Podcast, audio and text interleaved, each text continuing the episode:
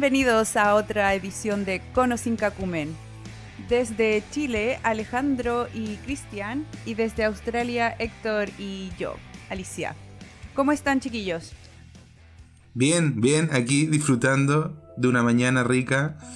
Son las 9 de la mañana, así que muy contento de nuevamente estar aquí. 43 minutos. No, pues weón, viste que la cagaste, weón, si no tienes que Aprende a ver la hora, Alejandro. No, pues imagínate cuando nos estaba pensando, cuando nos escuchen. Qué weón. Qué mal, weón. Como que uno, cuando nos escuchen, ¿por qué cuando nos escuchen van a decir 9.43? Van a decir, ah, esto es parte de las 9 en punto, ¿viste, weón? Es un buen horario, no, weón. Mejor, mejor decir que partimos a las 9.43 porque es un número primo. Súper bien. ¿Cómo estás tú, Héctor?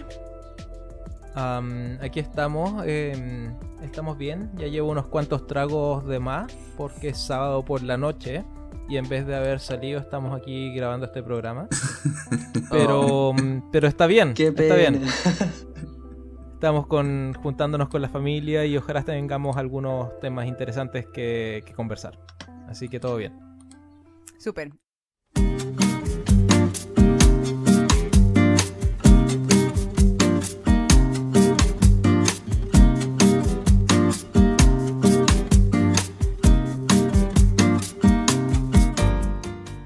¿Qué noticias eh, nos cuentas? Mira, en España el jueves que vi eh, se habían registrado 9.500 nuevos casos de coronavirus. Uf. Y después empecé a buscar un poco más y desean de que el fin de semana pasado, eh, ponte tú el sábado, habían juntado 15.000 nuevos casos en un día. Pero las muertes, pero las muertes se mantienen como en los cientos y algo. No, han subido como en marzo que eran 800 muertes diarias. Ah, entonces están súper bien. No, no están bien. Entiendo yo que algo pasó con Madrid. Está, no está fácil el tema en, España. No, o sea, ahora de nuevo están colapsando, pero más o menos, por ejemplo, en la universidad donde estuve, la Universidad de Deusto, eh, están en clases presenciales y todo, así como si nada. Claro, son 100 personas que están de más en verdad, así que 100 personas por día es una buena cuota. Sí, totalmente. Qué tonto. ¿Y tú, Héctor? ¿qué, ¿Qué noticia nos traes hoy día? ¿Algo para comentar? Em, para comentar, me gustaría. Mm, ¿Ustedes, alguno de ustedes vio Gundam Wings, una serie de anime bien antigua? Viene como desde los 70 y siempre tiene, no sé, cada 5 años tiene una nueva temporada. ¿La han visto? Mm, no. No. Pero me imagino que es de mecha. Es una serie de mecha, exacto. es como una de las primeras y más famosas series de, de mecha. Y el mecha más eh, conocido de esta serie es el Gundam. Y hay una fábrica en Yokohama que diseñó un Gundam eh, tamaño real, 18 metros, que tiene la capacidad de caminar y arrodillarse. Como parte de su campaña publicitaria. Así que si tienen la oportunidad, vean el video, está rompiéndolo en las redes sociales. Ah, porque es impresionante ver que los japoneses ya llegaron a construir este tipo de, de tonteras. Bueno, pero 803 mil visitas no es tanto tampoco. Oye, pero, ¿y ese robot se mueve solo o, hay alguien que lo mueve? ¿Cómo, cómo, cómo se mueve? se mueve, está conectado a una especie de torre que le da e, electricidad, pero no hay nadie que lo, que lo esté moviendo. Creo que está programado. es, un animatronic gigante. Mm, es gigante, Sí, y está completamente bien diseñado. Es como un gran juguete. ¿Alguna vez hay armado uno de esos pequeños, así como de colección? De eso exactamente no, pero arma otro tipo de, de ese tipo de juguetes, que es un placer culpable. Es muy, muy entretenido. Man, yo tengo unas ganas de. ¿Qué juguete estás armando, Chiri? un, placer culpable. Estoy armando un juguete. Un placer culpable. No, la mente de Cristian es más chiquitita. bueno, seguimos. No, pero. Pero es que son bacanes armar esta web, Sí, Fuera de sí, sí. webeo. Tienen esa como. eh, pureza. Componente adictivo. Yo, Bueno, mi- ah, yo cuando chico quería hacer armar Lego y cuestiones. Cuando estuve mm, cuando estaba Transformer, había un amigo que tenía un, un juguete Transformer y alucinaba yo con ese juguete. Nunca tuve un juguete Transformer. Oh, ¿Te paso un pañuelo, Alejandro? Eh, siguiendo con las noticias, amorcito, ¿y usted qué nos trae esta semana? Eh, una noticia que me llamó la atención es que el Hubble, o Hubble, o no sé cómo se pronuncia, eh, captó la explosión de una estrella que brilló 5 billones más brillante y más fuerte que el Sol. Eh, bueno, primero hay que entender que el Hubble, Hubble, no sé cómo se llama, es un telescopio que está en órbita, que fue puesto en órbita en 1990 y que se encuentra en el exterior de la, de la, atmos- de la atmósfera. Entonces, si no hubiese sido por este telescopio, es muy difícil captar eh, ese tipo de explosiones.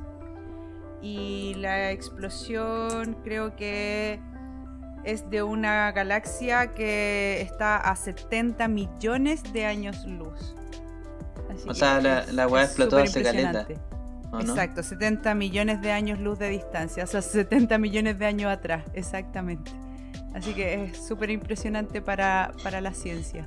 Y la weá de grabarlo justo, así como. de- Exacto, y de captarlo en ese momento. ¿Qué no pasó en ese momento? Pasó. No, pues hace 70 millones de años, atrás. sí. y recién vinimos a verlo, puta la wea. Pero lo vimos, pues. O sea, no lo vimos nosotros, pero lo vieron algunos. No, yo lo estoy viendo ahora. No sé, Ah, lo estás viendo en vivo. Sí, no. compártelo. No está en vivo, po. Está grabado ya. po. Si ya pasó a 70 millones, po. weón. Si Sí, tenían eh, cámara en ese tiempo, cállate. Cuático. Eso fue todo. Mi- medio segundo, mira. Medio segundo. Sí, es súper corto, como un- una luz así, pa, listo. Alguien prendió la ampolleta nomás, se le quemó el foco. Todos los eventos cosmológicos son tan anticlimáticos, weón. Pero bueno, Me, acuerdo los- cuando fue el, el eclipse solar acá, toda la gente estaba con los lentes y toda la weá. ya Llegamos a Valpo y todos se esperaban, no sé qué weá se estaban esperando.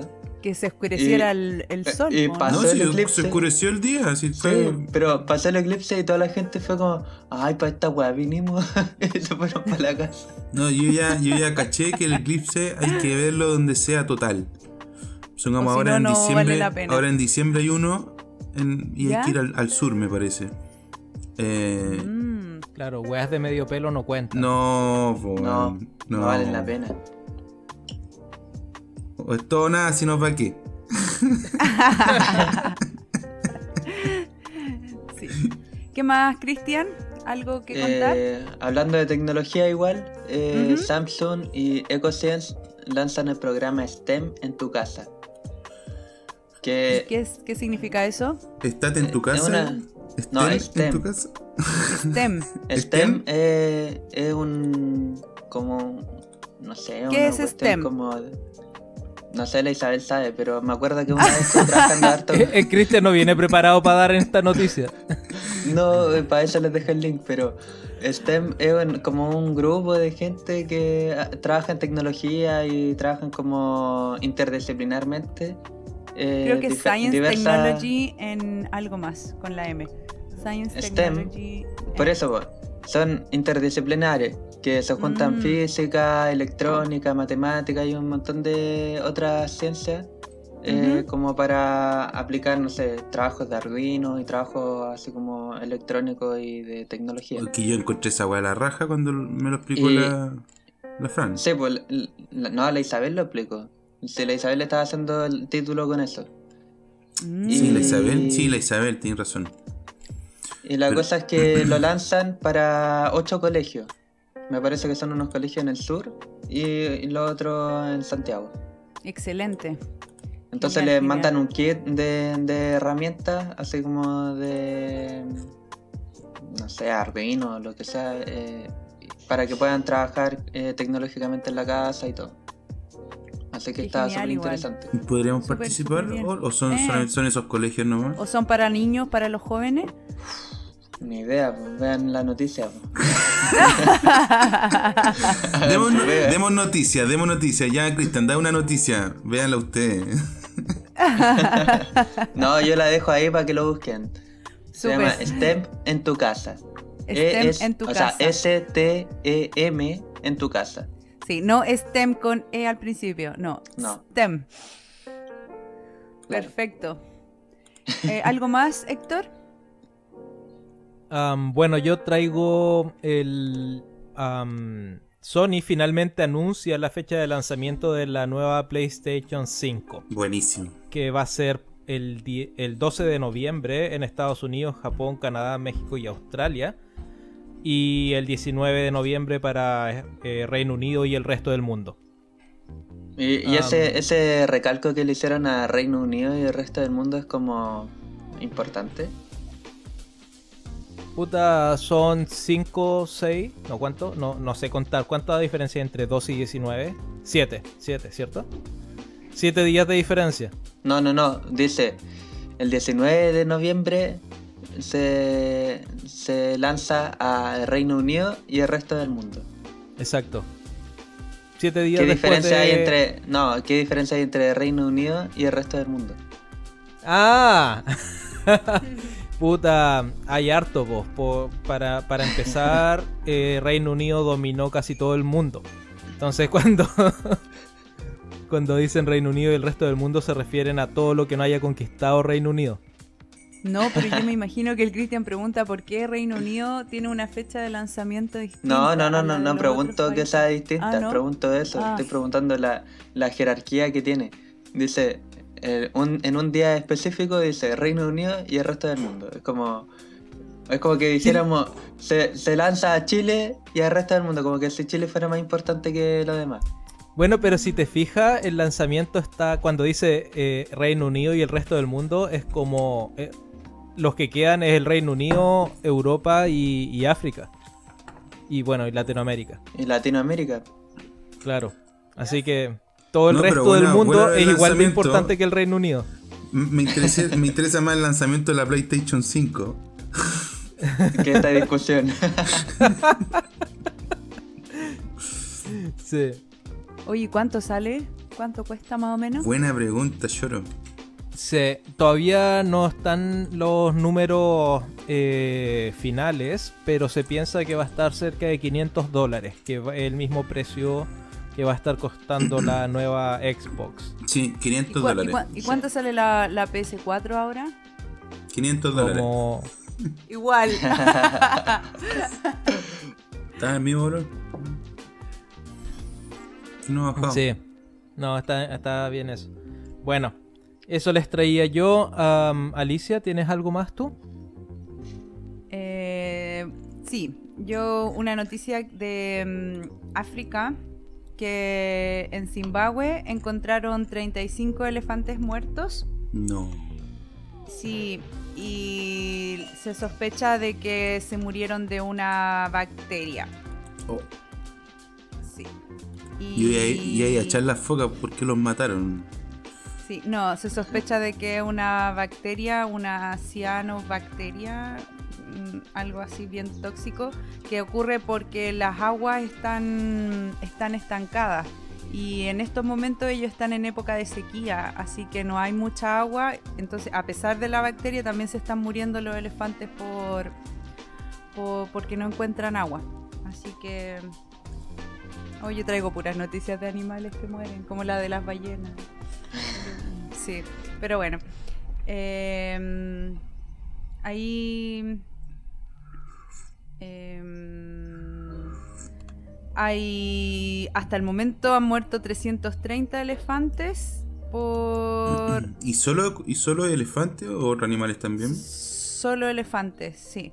Han muerto en total en toda esta temporada 330 elefantes. Los 35 fueron los últimos que los últimos ah, que encontraron. Claro. Y se cree que es por la bacteria. Así que ahí tienen los investigadores están viendo qué es lo que van a hacer, qué, qué pueden hacer por eso. Oh, pobre elefante. Un poco triste. Así que, ¿algo, algo más feliz, Cristian? Espera, antes, antes del mal, nos dejaste antes mal, del Cristian, amorcito. Calmado, un minuto de silencio. Ah. oye, que falta de respeto. No, de verdad. Oye, pero ¿y no los pueden carnear y comérselo? Como para que no se vaya a perder la carne. Eh, ya el comentario ya de Héctor. ¿Cómo vas a comerte un pobre elefante? Pero, pero deben haber hartos leones o cosas así que necesitan comer, po. Y, contaminamos a todo el mundo. Ya, pero, pero onda, son 35, ah, los buenos comen uno al año. bueno, pero quizás pueden vender el marfil y generar dinero para prevenir esa enfermedad de nuevo el próximo año. ¿No? No, no. No. No. no.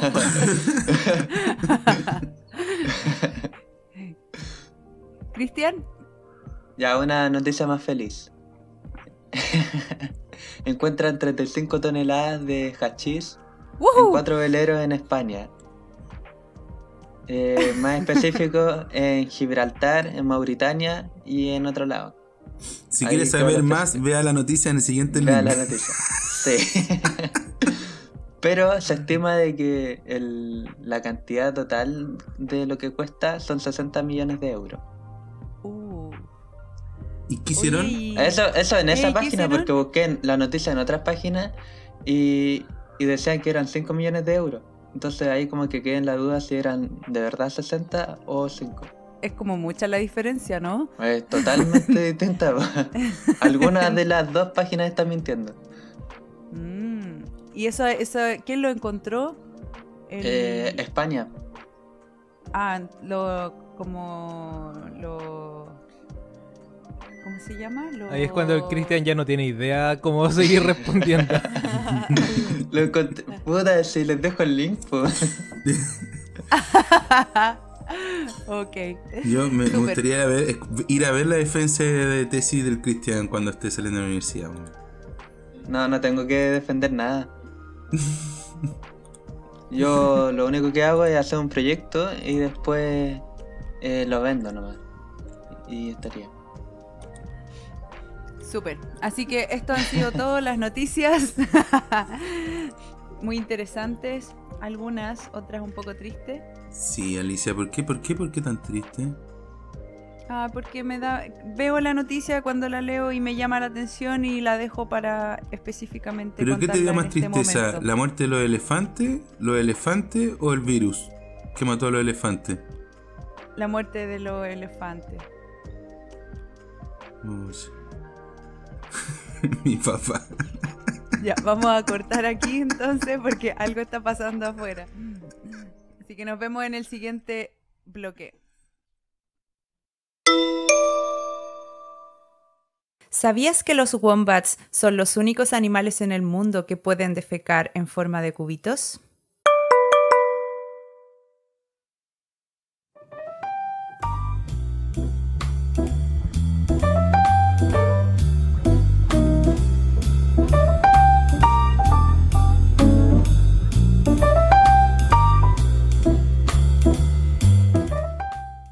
Buenos amigos, amigas, hermanos, hermanas. ¿Por qué amigos, amigas, weón, si son hermanos? Familia. Este hermanes, bloque. Discúlpame, hermanos. No, no, no, no entremos en esa, en esa discusión. Esa discusión dejémosla. Pero, pero, la gente, la gente que escucha no son todos hermanos, po. Ya, no, po. parte de nuevo. Pero ¿por qué hermanes? Oye, oye, pero, yo ¿Ah? antes de eso, yo creo que la Ali, como está presidiendo todo, debería decir que va a hablar el Alejandro. Eso yo estaba esperando. Ah, ok. Ya. Para que, para que funcione bien esa cuestión de. Sí, eso yo esperaba, ¿viste? Y decía, algo falta. Algo falta, ok. Entonces no. Ya. Porque tú soy la líder hoy día. Ya, ok.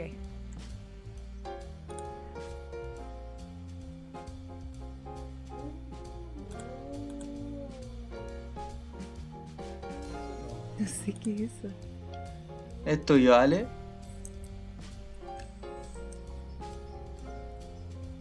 Ya dale. Ya. Mm.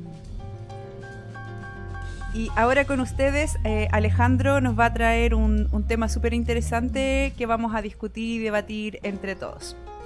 Ale, ¿qué, nos cuentas hoy día? Así es, así es un tema bien interesante. O sea, no sé si tan interesante, pero he estado en una disyuntiva mental estos días. Entonces, la opinión de todos siempre es bueno. El 25 de octubre se hace algo importante, supuestamente, en Chile, que es el apruebo o el rechazo. Y ahí es donde eh, están estas dos opciones. Se va a poder ir a, ir a votar ese día, donde también ya viene la primera disyuntiva de los que están a favor o en contra de que creen que no se debiese ir a votar porque todavía estamos en pandemia. Mucha gente no va a poder ir, a votar porque los que tienen coronavirus no pueden ir a votar, están prohibidos de ir a votar. Entonces eh, ya se está definiendo de que es algo inconstitucional también porque yo soy libre de ir a votar, pero no me permiten por tema sanitario ir a votar, ya tengo una cantidad de gente que no puede ir a votar.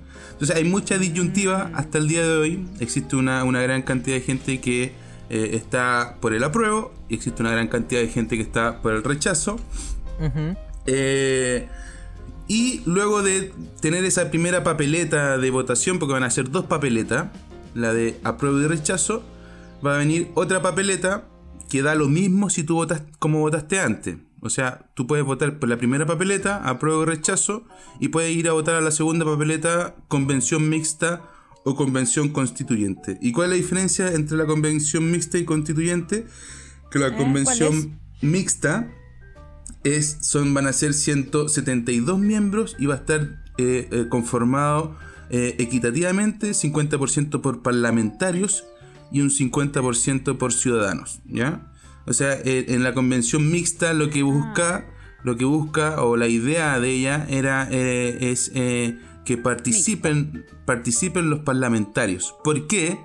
Porque cuando uno habla con constitucionalistas, con abogados, expertos, ellos plantean que el que tiene el poder hoy para reformar la constitución son los representantes que están en la Cámara de Diputados y en el Senado.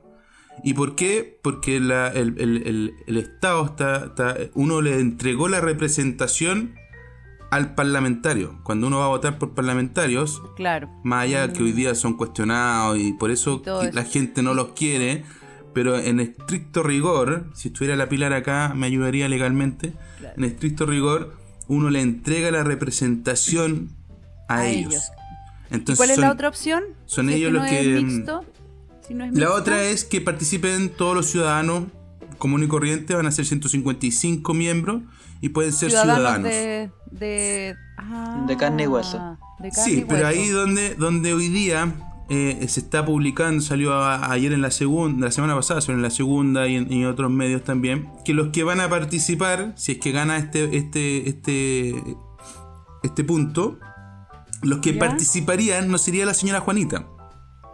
Mm, sino que pues sería Fernando Atria, sería que tiene político. O, al final los mismos políticos. O no sé, un académico o algo así. ¿O no? Puede ser, sí, académico, obviamente, van a ver académico y todo, pero no van a ser la señora Juanita académica.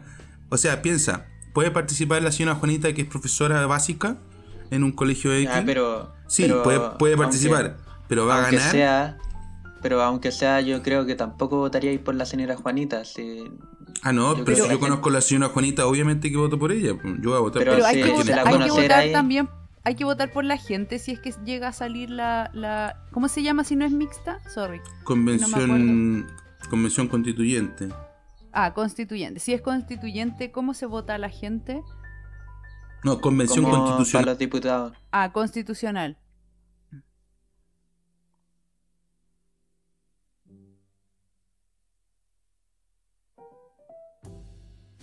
De diputados.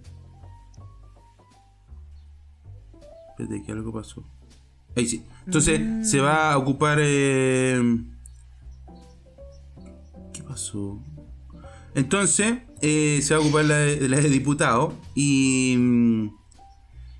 y, y, ese es el problema también, que hoy día, para poder participar en esa elección, y eso es lo que le molesta a varios también, eh, tienen que estar en un partido político. O sea, no va a poder participar más encima de la señora Juanita porque la señora Juanita no está en el partido político. Ah, ok. Pero no hay ninguna forma de que. A no ser que un partido político la lleve a ella. Pero no hay ninguna forma que el ah. independiente pueda entrar en, el juego. Hoy día no. ¿Andas consiguiendo eh, firmas y esas cosas? No, no. Ninguna. Ninguna porque la metodología del, del, del, de los diputados para elegir los diputados, o los 155, es de manera proporcional. O sea, aquí lo que importan son las listas.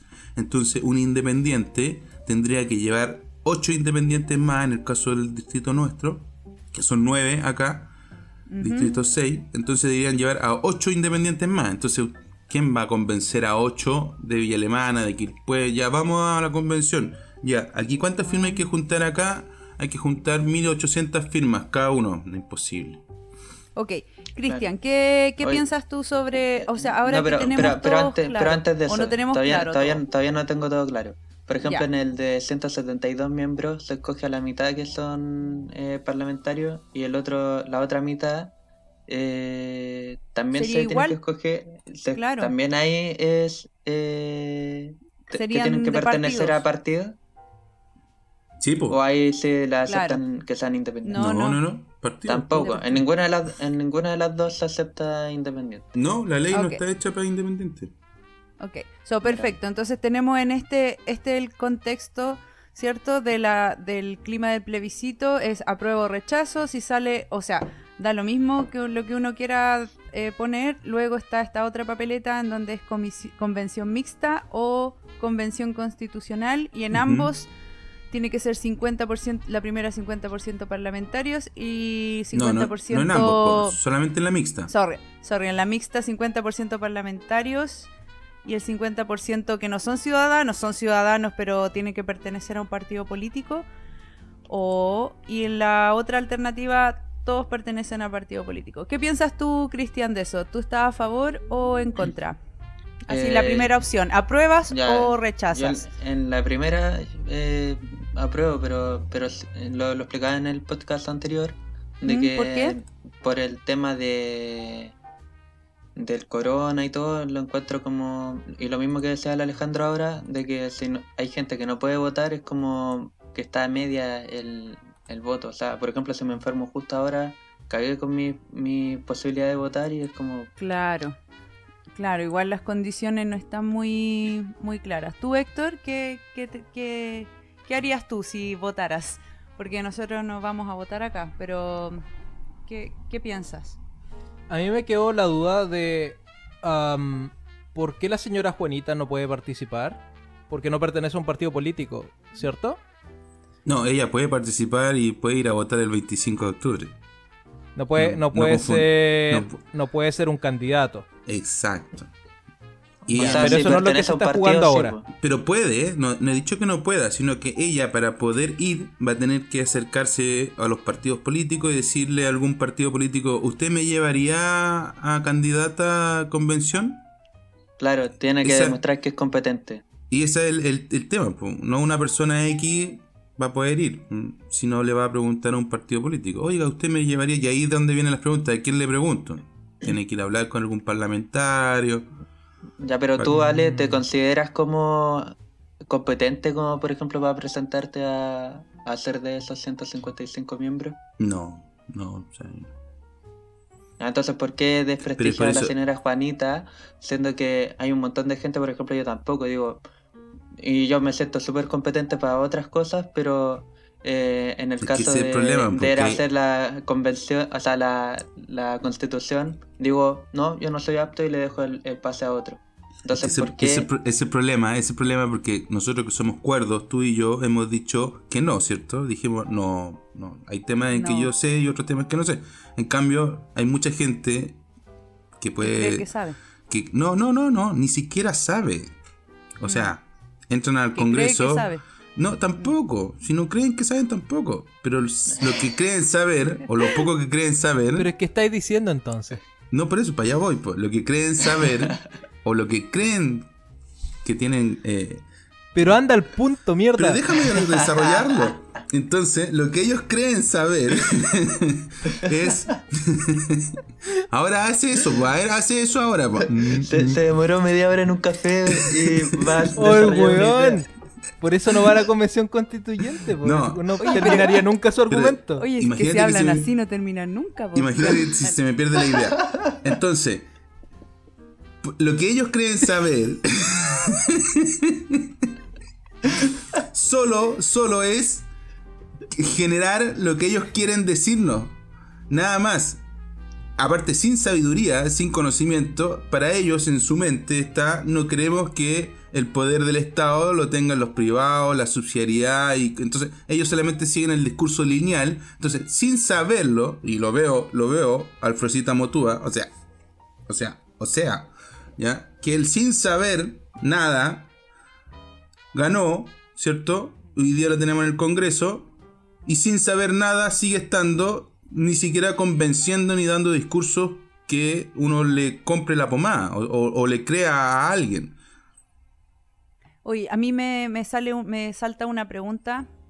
¿Por qué en la primera opción son 172 y en la segunda opción 155 personas? No, no me calza eso. No, no, eso no lo sé. distinto el número. Sé que, sé que 155 porque... Mm, porque quisieron ocupar, el mismo. Mm, el mismo, ¿cómo se llama? el mismo sistema de, de, parlamentaria. Entonces, para no estar pensando, eh, dijeron ya ocupemos 155. Y aquí hay algo ridículo también. Hay otra cosa ridícula. Para que ustedes Yo veo algo mal ahí. No, espérate, espérate. Algo ridículo. Cuando, aquí esta votación ¿cierto? De constituyente, de constitución, es una votación donde uno elige, va a elegir a personas que van a escribir la constitución de todo el país, ¿cierto? De todo Chile. Exacto. Entonces, pero te obligan a votar, porque no, no, los buenos no supieron pensar bien eh, esa decisión de cómo, cómo elegir a los 155, o los podrían haber sido 100, podrían haber sido 200. Pusieron 155 por, por el tema de, de, de buscar un mecanismo de votación o de elección pero me, obligan a mí a votar por alguien solo de mi distrito. No voy a poder votar por el weón que yo creo que es seco, que vive en Santiago o que vive en, el sur. O, el mismo Héctor, o, tú Héctor, que está allá. Yo digo, oye, yo también quiero ser convencionista. ¿Por qué no voto por el Héctor? Yo, no sabía me obligan, me obligan a ah. votar solo por la gente que está en mi distrito. ¿Quieres decir algo, Héctor? Oye, pero entonces se vuelve como la misma tipo de sistema de cuando elegimos nuestros representantes parlamentarios. diputados, sí. bien, bien, parecido a eso. ese es, pues, se ocuparon el mismo, por eso pusieron 155. No sé por qué 172. Eh, ahí hay otro, había otro dilema de que los que los parlamentarios que están que están en ejercicio tienen que ser tanto, eh, y entonces por eso se fueron en ese número, porque la mitad de 172 es ¿Cuánto es la mitad de 162? No sé, tú, eres el que se especializa en números, ¿Ah? Alejandro. 86. Da lo mismo, pero igual es un... Eh, en, siento que está mal el 172 porque es un número par. Entonces, si en un, alguna votación de algo queda mitad, mitad...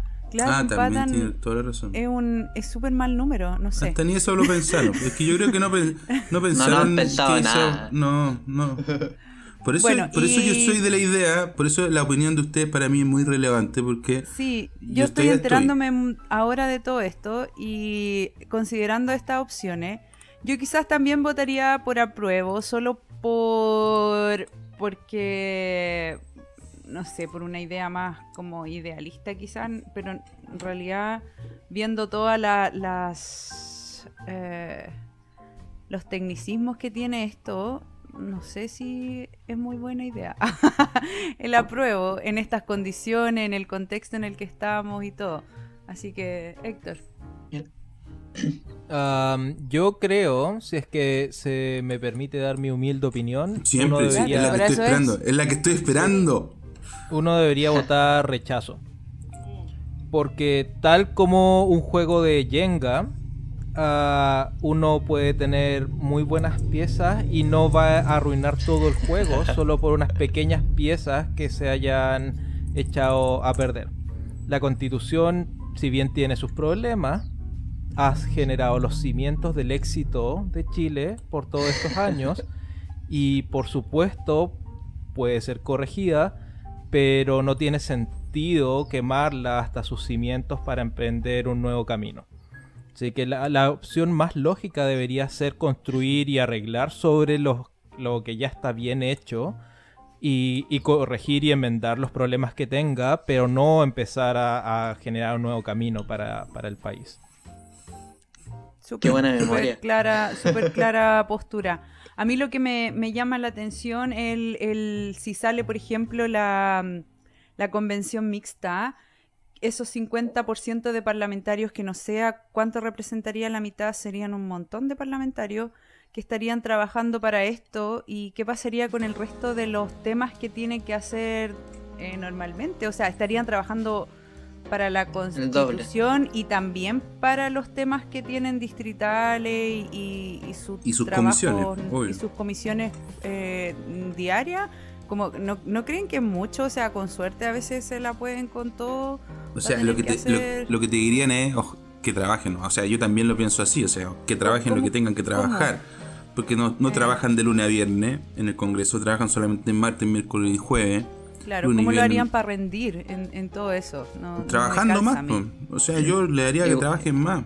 Igual, otra diferencia, otra diferencia que tienen es que, por ejemplo, en la convención mixta, eh, los que son eh, parlamentarios ganarían 9,5 millones brutos y los que son ciudadanos ganarían 2 millones y medio. ¿En serio? sí, esa es una diferencia y por eso también hay gente que dice, ¿por qué ellos van a ganar más que un ciudadano? Como... Oh. Y en cambio en la convención constitucional todos los integrantes ganarían 2 millones y medio. Pero es por el hecho de, lo que explicaba recién, de que los parlamentarios tienen que seguir igual con sus funciones diarias, o sea, sus funciones normales. No, eso, eso es lo que le pagarían, o sea, no sé si o les pagan más, pero les pagarían no, no, no, no les pagarían más. no, les pagarían lo mismo, pero tienen que, cumplir con sus funciones. Exacto. Entonces igual está bien eso. Pero así, así no queda, que cumplir. o sea, lo que está escrito no, no queda así como tan claro de que sean 9 millones y medio más o que se le agreguen a los tantos millones que ganan actualmente. O sea, ¿y de dónde va a salir tanta plata? aparece que ese, ese, es uno de los temas también, ¿no, Cristian? Dale. dice, aparece en la noticia diciendo los parlamentarios que serán parte de la mixta mantendrán su dieta de 9,5 millones de brutos. Bueno, que, va, que bajó también, bajó va a bajar a la mitad ahora, a 4 millones y medio. Oye, Cristian, ¿dónde está el link para esa noticia? Para leerla bien, po. Bueno, lo que yo quería decir mientras, mientras Cristian busca, busca el link es que la cantidad de recursos que se va a gastar también es uno de los temas que eh, los que están en contra no, no le... Aparte de lo que planteó de Chiri, que es muy interesante, eh, de que aquí partir de cero es una, una estupidez, sino que uno, uno cree en, en, en que uno puede ir de algo, escribirlo o redactarlo mejor, sino que también el gasto que se va a producir eh, en, este, en, este, en este proceso. Estamos hablando de 30 mil millones solo en este gasto, solo en el previsito No estamos hablando ni del proceso eh, total del gasto mensual eh, a que hay que pagarle a, los constituyentes, ¿cierto? Ni tampoco estamos hablando del, del, plebiscito que se va a hacer de salida, porque este es el plebiscito de entrada se trabaja dos años y va a haber un plebiscito de salida, que van a ser 30 mil millones de pesos más. O sea, si, empezamos a sumar 30 mil, 30 mil, es mucho, mucho dinero. Y como anécdota, solamente decir que este fin de semana, o esta semana, em, eh, el, el, CERVEL pidió 6 millones de pesos para arrendar un auto para el presidente de servicio electoral eh, para el mes de octubre. O sea, en un mes ah, se 6 millones de pesos pero eso está muy bien. Eh, obvio, no, tiene, corre peligro el hombre, no, no podemos permitirnos que le pase algo. Viste que ahora la, delincuencia está tan, tan uh, están todas a flor de piel, pues. Exacto, no, no se pueden permitir. Súper bien que se gaste esa plata, muy bien gastada. Oye, eh, lo, otro que me parece interesante acá es que, claro, se está gastando toda esta plata, pero ¿y qué pasa con las pensiones de, los abuelitos? ¿Alguien arregla eso? O qué pasa con, los trabajos, la gente va a ganar más plata. Es como hay toda una idea de que este cambio constitucional es refundacional y que todos los problemas se van a arreglar. Es que eso, es, lo que eso es lo que ha tratado un poco los, que están en, la línea del rechazo, tratar de decir, de decir, oye, nos vamos a demorar dos años haciendo una constitución donde donde no va a cambiar nada de lo que podríamos ya cambiarlo hoy. Hoy día podríamos cambiar la reforma de pensiones porque ya está en el Congreso, está en segunda discusión eh, y, está listo para ser aprobado si, quisieran aprobarlo y aumentar las pensiones hoy ya. Entonces, eh, el miedo que tiene la, derecha, que siempre vive en base a miedo, es lamentable, eh, mm. el miedo es que van a ser monedas de cambio siempre. O sea, no, no, no, no toquemos este tema, toquémoslo en lo que, lo que están trabajando en la constitución, métanlo ahí o no lo, metan ahí. Eh, entonces va a estar, porque nadie sabe tampoco cuántos van a participar en los 255, porque si de los 155 ganó el 70% la izquierda, o ganó el 80% la izquierda, yo, yo ahora que entiendo más, yo, yo, yo también voy por el rechazo. Creo que esta, esta idea está totalmente descabellada porque el contexto no está, hay mucha gente que no va a poder votar, no es constitucionalmente eh, válido, no es legítimo que no pueda ir toda la gente a votar. Obviamente que siempre también los enfermos nunca pueden votar, pero bueno, ahora los que tienen coronavirus tampoco pueden votar. No sé si toda la gente va a ir a votar. Yo creo que muchos adultos mayores no van a ir a votar. No van a ir a votar. Eh, van a decir, ah, no, que voy a ir a votar. Yo no sé si hay una opción, que yo siempre he pensado en esto, de que ah, debería haber una, no una opción, pero contar a la población votante en su totalidad y después sacar el porcentaje de la gente que votó. Hacer un quórum. claro, hacer un quórum. Y si no es realmente significativo, la cantidad debería desecharse esa pero, votación. Pero yo, yo creo que ahí no quieren hacerlo porque si lo hacen, pues saben que van a perder y se pierden 30 mil millones de pesos en nada. Exacto, el punto es que ahora se van a invertir esa cantidad enorme de plata sabiendo todos los problemas que hay en Chile hoy en día. Es que el, ¿De dónde, ¿De dónde el país cree que está sacando tanta plata? No, no, no lo entiendo, yo no me calza. Yo leo noticias, nosotros leemos noticias acá de Australia y vemos cómo el país se está cayendo a pedazos por parte a veces. Y, y no, no, me cabe en la mente hacer una nueva constitución en este contexto. Yo no estoy en contra de una nueva constitución, creo que es súper importante eh, entrar en el debate, pero no sé si quizás se está apresurando la, la la, la idea y también por lo que veo las características no son muy, muy claras ni muy entendibles. No, a mí lo, a mí lo que me sorprende de, de, todo este sistema o este tema es que efectivamente los que están detrás de esto, detrás de los, de los movimientos, detrás de la... Los comunistas. Las manifestaciones, efectivamente, es que los comunistas, los comunistas y hoy día, más, más que los comunistas, porque los comunistas han pasado a segundo plano, Hoy día el Frente Amplio, hoy día el Frente Amplio, sí, sí, la, noticia de esta semana fue que el Frente Amplio no quiso llegar a acuerdos con la, con la antigua nueva mayoría o la antigua concertación, porque van a producir daño y ese daño saben que lo van a producir porque va a ganar la derecha en, los, en las ciudades donde no hubo acuerdo entre la concertación o la nueva mayoría y el Frente Amplio porque van a llevar dos tipos de izquierda y va a haber uno de derecha, obviamente que matemáticamente va a ganar el de derecha. Entonces, el Frente Amplio...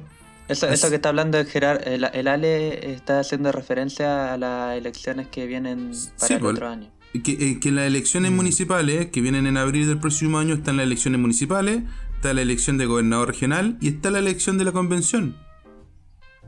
Si gana la convención eh, constitucional, va a ser en el mes de abril. Entonces, ahora. Ahora. Entonces, vienen muchas eh, muchas elecciones donde el Frente Amplio eh, está irrumpiendo desde su punto de vista. Eh, y su punto de vista no, uno no las comparte. Y hay gente que no las comparte, pero no lo dice tampoco. No lo dice que, que no la comparte. Y gente le cree. Entonces, muchos jóvenes siguen esas pautas de ellos eh, sin un conocimiento detrás, o sea, siguen el discurso, el discurso es bonito de ellos, es simple, eh, eh, que antes lo que hacía el Partido Comunista, pero se lo tomó hoy día el Frente Amplio. todos los discursos políticos son bonitos en el papel, si esa es la idea, que sean bonitos para que la gente vaya a votar por ti. no, no, tiene, no tiene por qué ser real o útil no, por eso, por, eso, por, eso, por eso es interesante lo que estamos haciendo nosotros en este podcast de dar a, dar a conocer que, el juego que hicimos con la Alicia, o sea, darle a entender algunos conceptos o qué es lo que se está haciendo de una persona que no sabe con respecto a lo que... Pero hay mucha, mucho tema detrás acá también.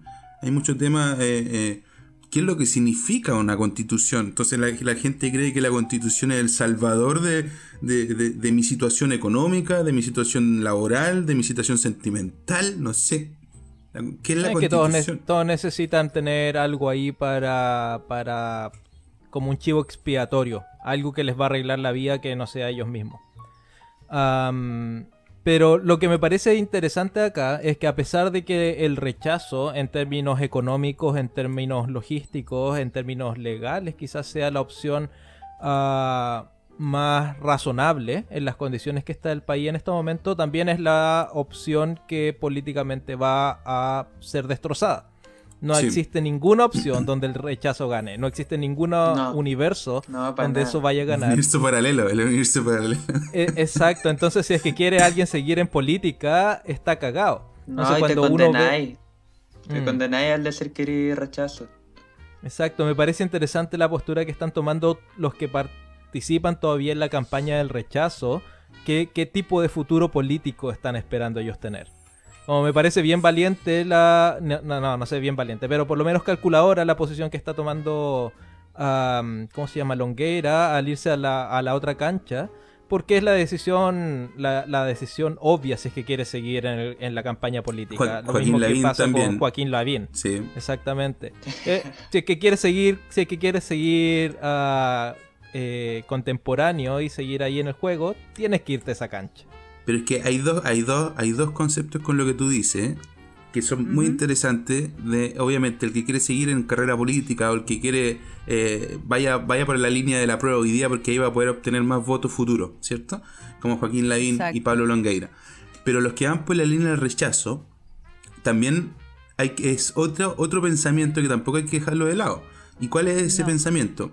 El que la gente que votó por ellos antes y hoy día van a votar por el rechazo, van a ver en esa persona una persona consecuente. Y hoy día la consecuencia o la, ser consecuente eh, es mucho más valorable porque te va a permitir que esos 100 votos que tuviste antes vas a tenerlos después. Esos mismos 100 votos, porque votaste de la misma manera. Pero si esa persona hubiese votado a largo plazo. Ese voto, esa persona hubiese dicho que va por el apruebo, ya no tenía los 100 votos de antes, sino que va a tener 50 y perdiste 50 votos, ¿ya? Y quizás no, no, eres reelegido para la, próxima elección. Entonces, ¿cuál, aquí quiero ir con estas dos ideas. Que mm. Joaquín Lavín y Pablo Langueira necesitan más votos, necesitan 150 votos, no los 100 que ya tienen. Mm.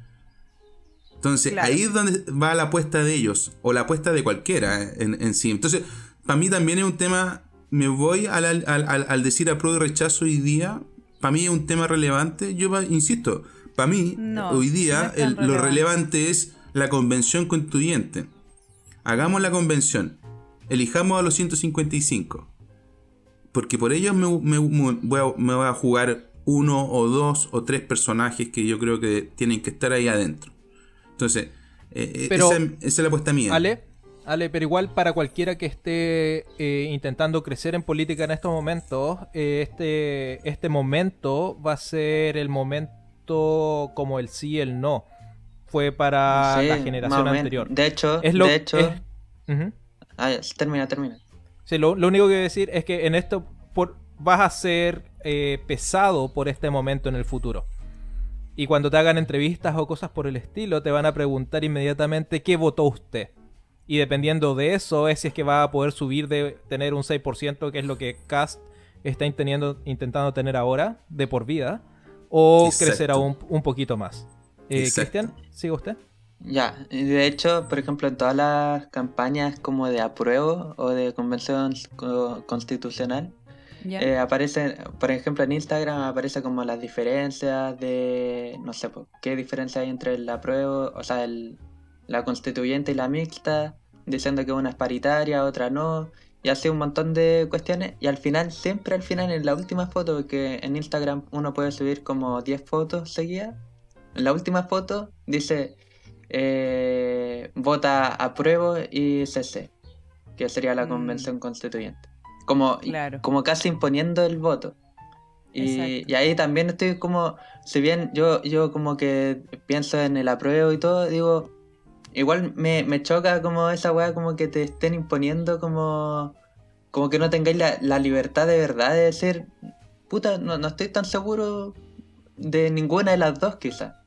Claro, eso es lo que yo siento ahora. Yo no, la verdad no tenía mucha información de lo que pasaba o sea, o de qué, qué, tipo de votación había, pero viéndolo no me agrada ninguna, así, ni apruebo, ni rechazo, ni mixta, ni constitucional, la verdad. Siento que es un mal momento, no sé, para, en mi opinión, es un mal momento para votar, es un súper mal momento para gastar esa millonada de plata en este, en este, en este contexto. No estoy en contra de que haya una nueva constitución, de que haya un nuevo, una conversación de que se generen los cambios, pero creo que no es el momento y que va a ser un fracaso. Esa es mi opinión totalmente personal. ¿Y, va, a pasar eso? ¿Va a pasar eso? Va, que va, a ser, va, a ser un fracaso en el sentido de... De, que no sé si va a llegar a... De la cantidad de gente que va a votar. Exacto. Entonces, bueno, eh, yo creo que eh, lo dejamos hasta aquí. Es conciencia, obviamente, de cada uno. Ojalá que todos los que puedan ir a votar vayan a votar. Los que tienen la capacidad de hacerlo lo hagan porque la cantidad de plata que se está gastando en esto es impresionante. Si no se va a votar, se gana. lo que se gane se gana con la minoría y eso nunca es bueno para nadie. Y así que Alejandro, palabras de cierre. No, solamente es decir que para mí los procesos eleccionarios son interesantes. Me gusta, me gusta, pero como lo mismo que señalas tú, no sé si es el momento, el contexto, la situación, gente que no va a poder ir a votar, adultos mayores que tampoco van a no van a poder, porque aunque quieran, van a decir, su hijo le van a decir, estás loca, estuviste, lleváis desde marzo a octubre encerrada en la, casa. y hoy día vais a salir, no, no, no, no, no, quédate acá. Entonces, es difícil, es difícil el contexto. A uno que le gusta las elecciones y me encantan las elecciones, me, gusta decirle a la gente que participe porque la participación hace que eh, definamos al país, definamos lo que queremos. Hace que sea más válido, que la votación sea más válida. Estamos, como, estamos como en una situación recién saliendo y la gente no se compra mucho todavía el tema de las cuarentenas o salir de las cuarentenas. Vemos lo que pasa en España, de que está la segunda ola está, está viene fuerte. Eh, entonces nosotros salimos recién de la primera, va a venir una segunda, entonces la situación todavía no está fácil. Hasta que llegue la, inyección, yo creo que no. Yo también eh, llamo, llamo a que la gente se informe, que entienda qué significa este proceso y porque la información es lo más importante. Así que eso. Cristian, ¿quiere decir algo? No, nada. ¿No? No. Te lo cagaste. que no veo con el micrófono. No, yo, mis palabras de cierre serían que la gente vaya a votar. Que ojalá toda la. Porque lo más probable es que van a ganar. Va va a ganar el apruebo y ojalá gane con creces todos los partidos de izquierda para que por una última vez manden el país a la mierda. Y ojalá después lo tome otro país que sí sepa hacer las cosas bien. yo, estaba esperando una conspiración detrás, ¿ah? estaba esperando esa conspiración.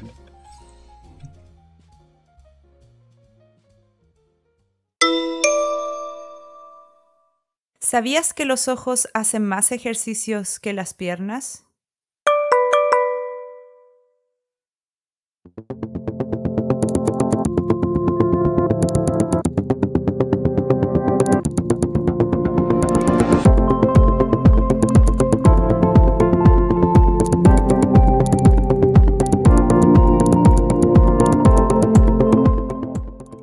Cambiando de tema, ahora Cristian nos va a hablar eh, sobre algo súper interesante que nos puede ayudar a todos en nuestro quehacer hogareño. Cristian.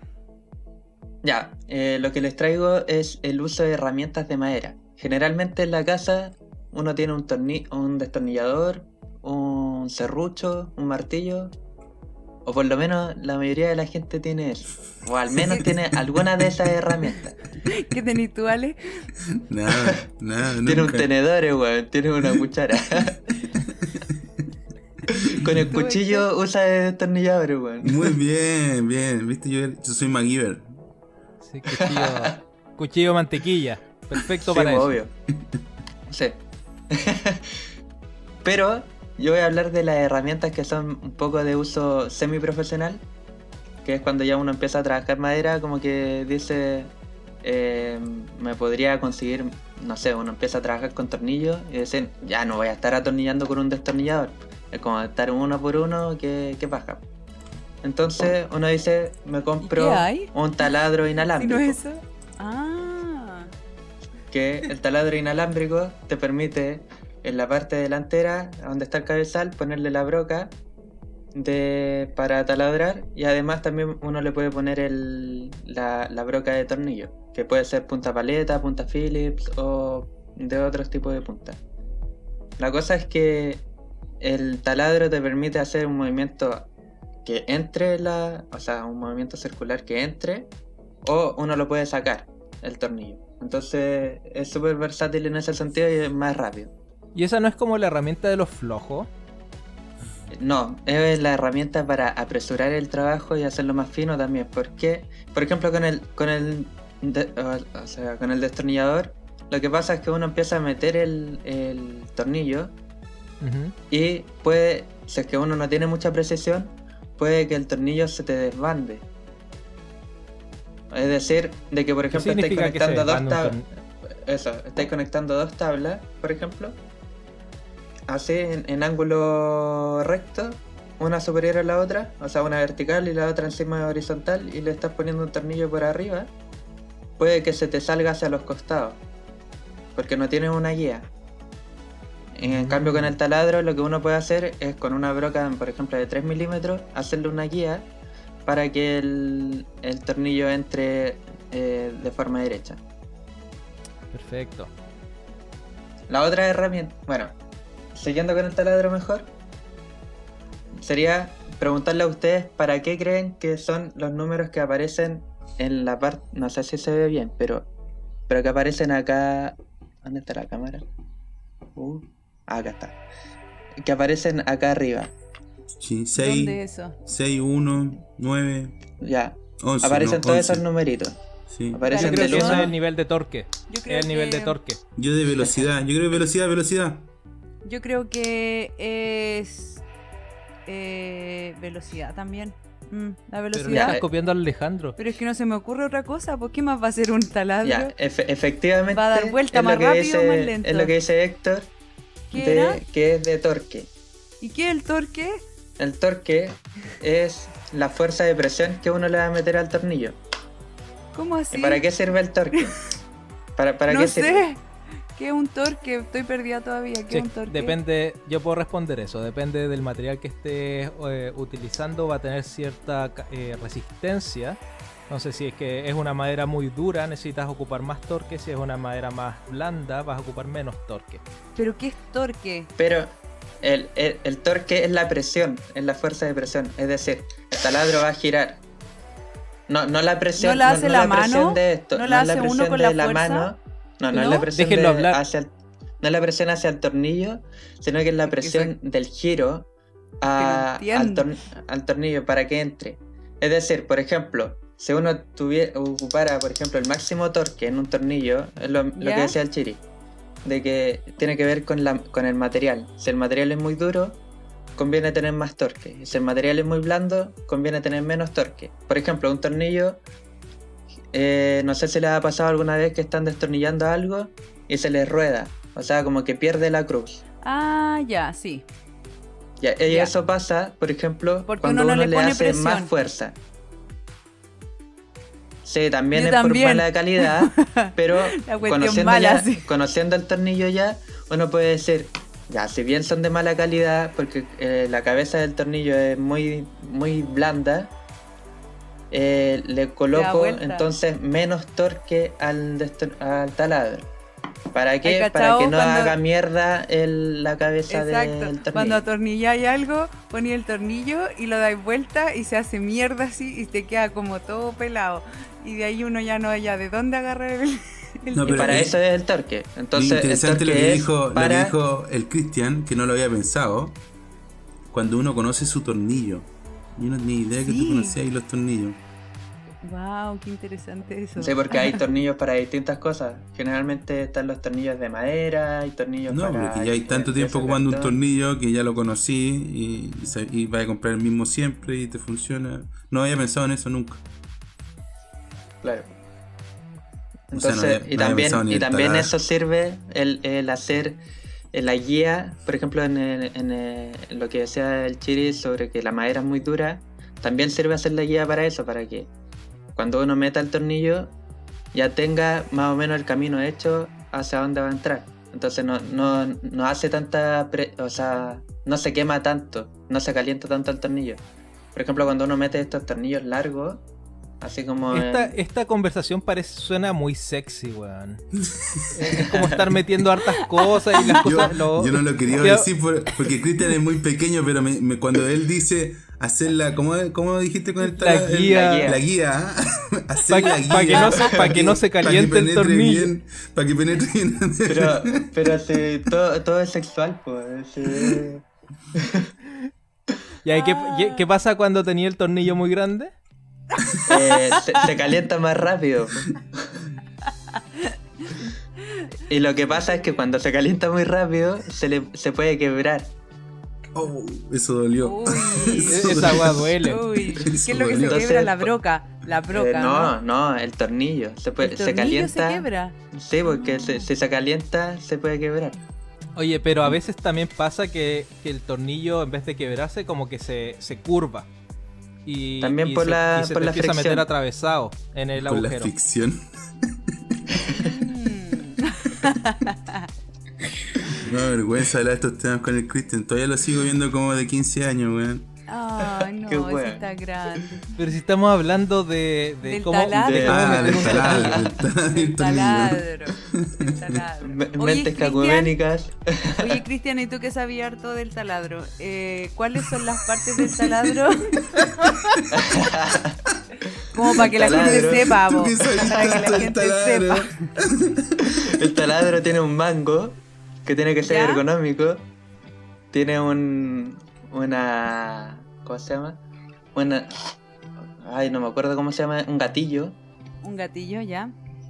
Arriba, ¿Te, gusta, ¿Te gusta o no te gusta el taladro, Cristian? Calmado. Espérate, adelante tiene el cabezal. adelante tiene el cabezal donde uno le pone las distintas brocas. Tiene el, el, rodamiento para ver el torque. Y acá lo que decían ustedes, que era la velocidad, se ve en esta parte de arriba, que tiene la velocidad 1 o 2 que hace que sea más veloz o más lento. Ah, igual hay velocidad, ya. Y algunos taladros tienen la linterna acá adelante. Pero una mierda esta linterna porque eh, te tapa todo el cabezal. Y hay otros que lo tienen acá abajo, que esa es más efectiva. Excelente. Ahora sí ya me puedo imaginar un, un taladro. ¿No, no, no conoces los taladros, hermanita? No, o sea, sí, pero no. No tanto. No lo ocupa. no lo ocupa, no lo ocupa. No es muy efectivo el taladro que tienen en la casa. No, no tenemos taladro. ya, ¿qué, ¿qué, sigue ahora después del taladro? Eh, la, cala, la caladora. eh, ¿Podéis la, la segunda herramienta, ya, voy a describir la caladora. La caladora es una herramienta que es más o menos eh, circular, que tiene una base plana y tiene una cuchilla que está en forma vertical y es muy delgadita. Y lo que hace. tenía una o no, Héctor? Lo que hace es un movimiento. es como la máquina de coser un poco. Como que va haciendo un movimiento hacia abajo y hacia arriba. ¿Como un serrucho? Sí, pero. Pero un serrucho vertical, ¿o no? Claro. No sé si lo podrían describir ustedes mejor. El chiri que tuvo, ¿podría describirlo a lo mejor de otra forma? No, no, lo describiste súper bien. Es como. Es exactamente igual a una máquina de coser. Acá está. Claro, igual Cristian, esto es un podcast, así que no van a ver. Sí, pues, pero está, grabando, pues. Está grabando el, eh, Ale para que aparezca después en el. ah, es cierto. pero me gusta más tu, tu, análisis. Ya, la caladora. Entonces, ¿para qué creen que sirve la caladora? Así como, ¿qué mm. cortes se pueden hacer? Para calar. Sí, yo también creo que es para calar. Y por eso de, ahí viene el nombre. ¿Qué es calar en este sentido? ¿Calar? Calar debe ser como colar, pero sin agua. ¿Qué nos dice A mí me tinca que si es como una máquina de coser, debería hacer lo mismo que hace una máquina de coser. Que Cose la madera. corta la madera, de, puede hacer distintas, puede hacer figuras o, o distintos cortes circulares, me imagino yo, no sé. Ya, efectivamente lo que está diciendo la Ali. de esa manera también. Efectivamente lo que dice la Ali. Eh, es una máquina que sirve para hacer cortes circulares, hacer formas y todo. Además que la hoja eh, es delgadita, entonces como que permite esa, esa flexibilidad de, de hacer curvas, por ejemplo. Cosa que otras máquinas no te lo permiten. y que el serrucho también cuesta hacer esas curvas con serrucho manual. Mira, calar sinónimos, tan bonitos los sinónimos o, horadar, atravesar, perforar, mm. agujerear, penetrar. Sí, son puras herramientas penetrantes las que voy a mostrar.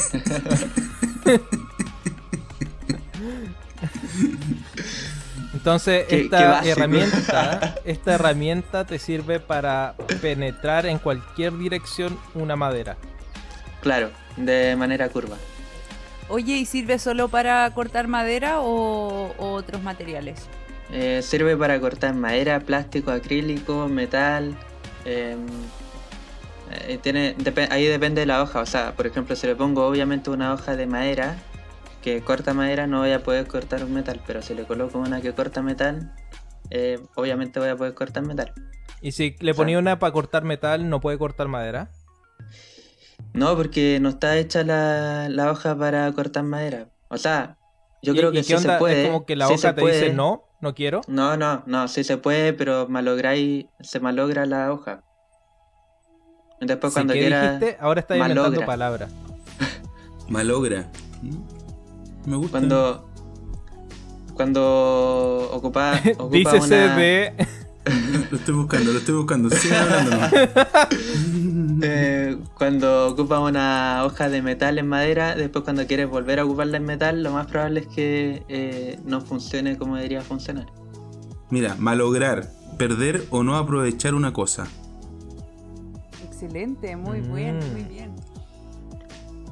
Muy bien. Mira, Ampliando el vocabulario.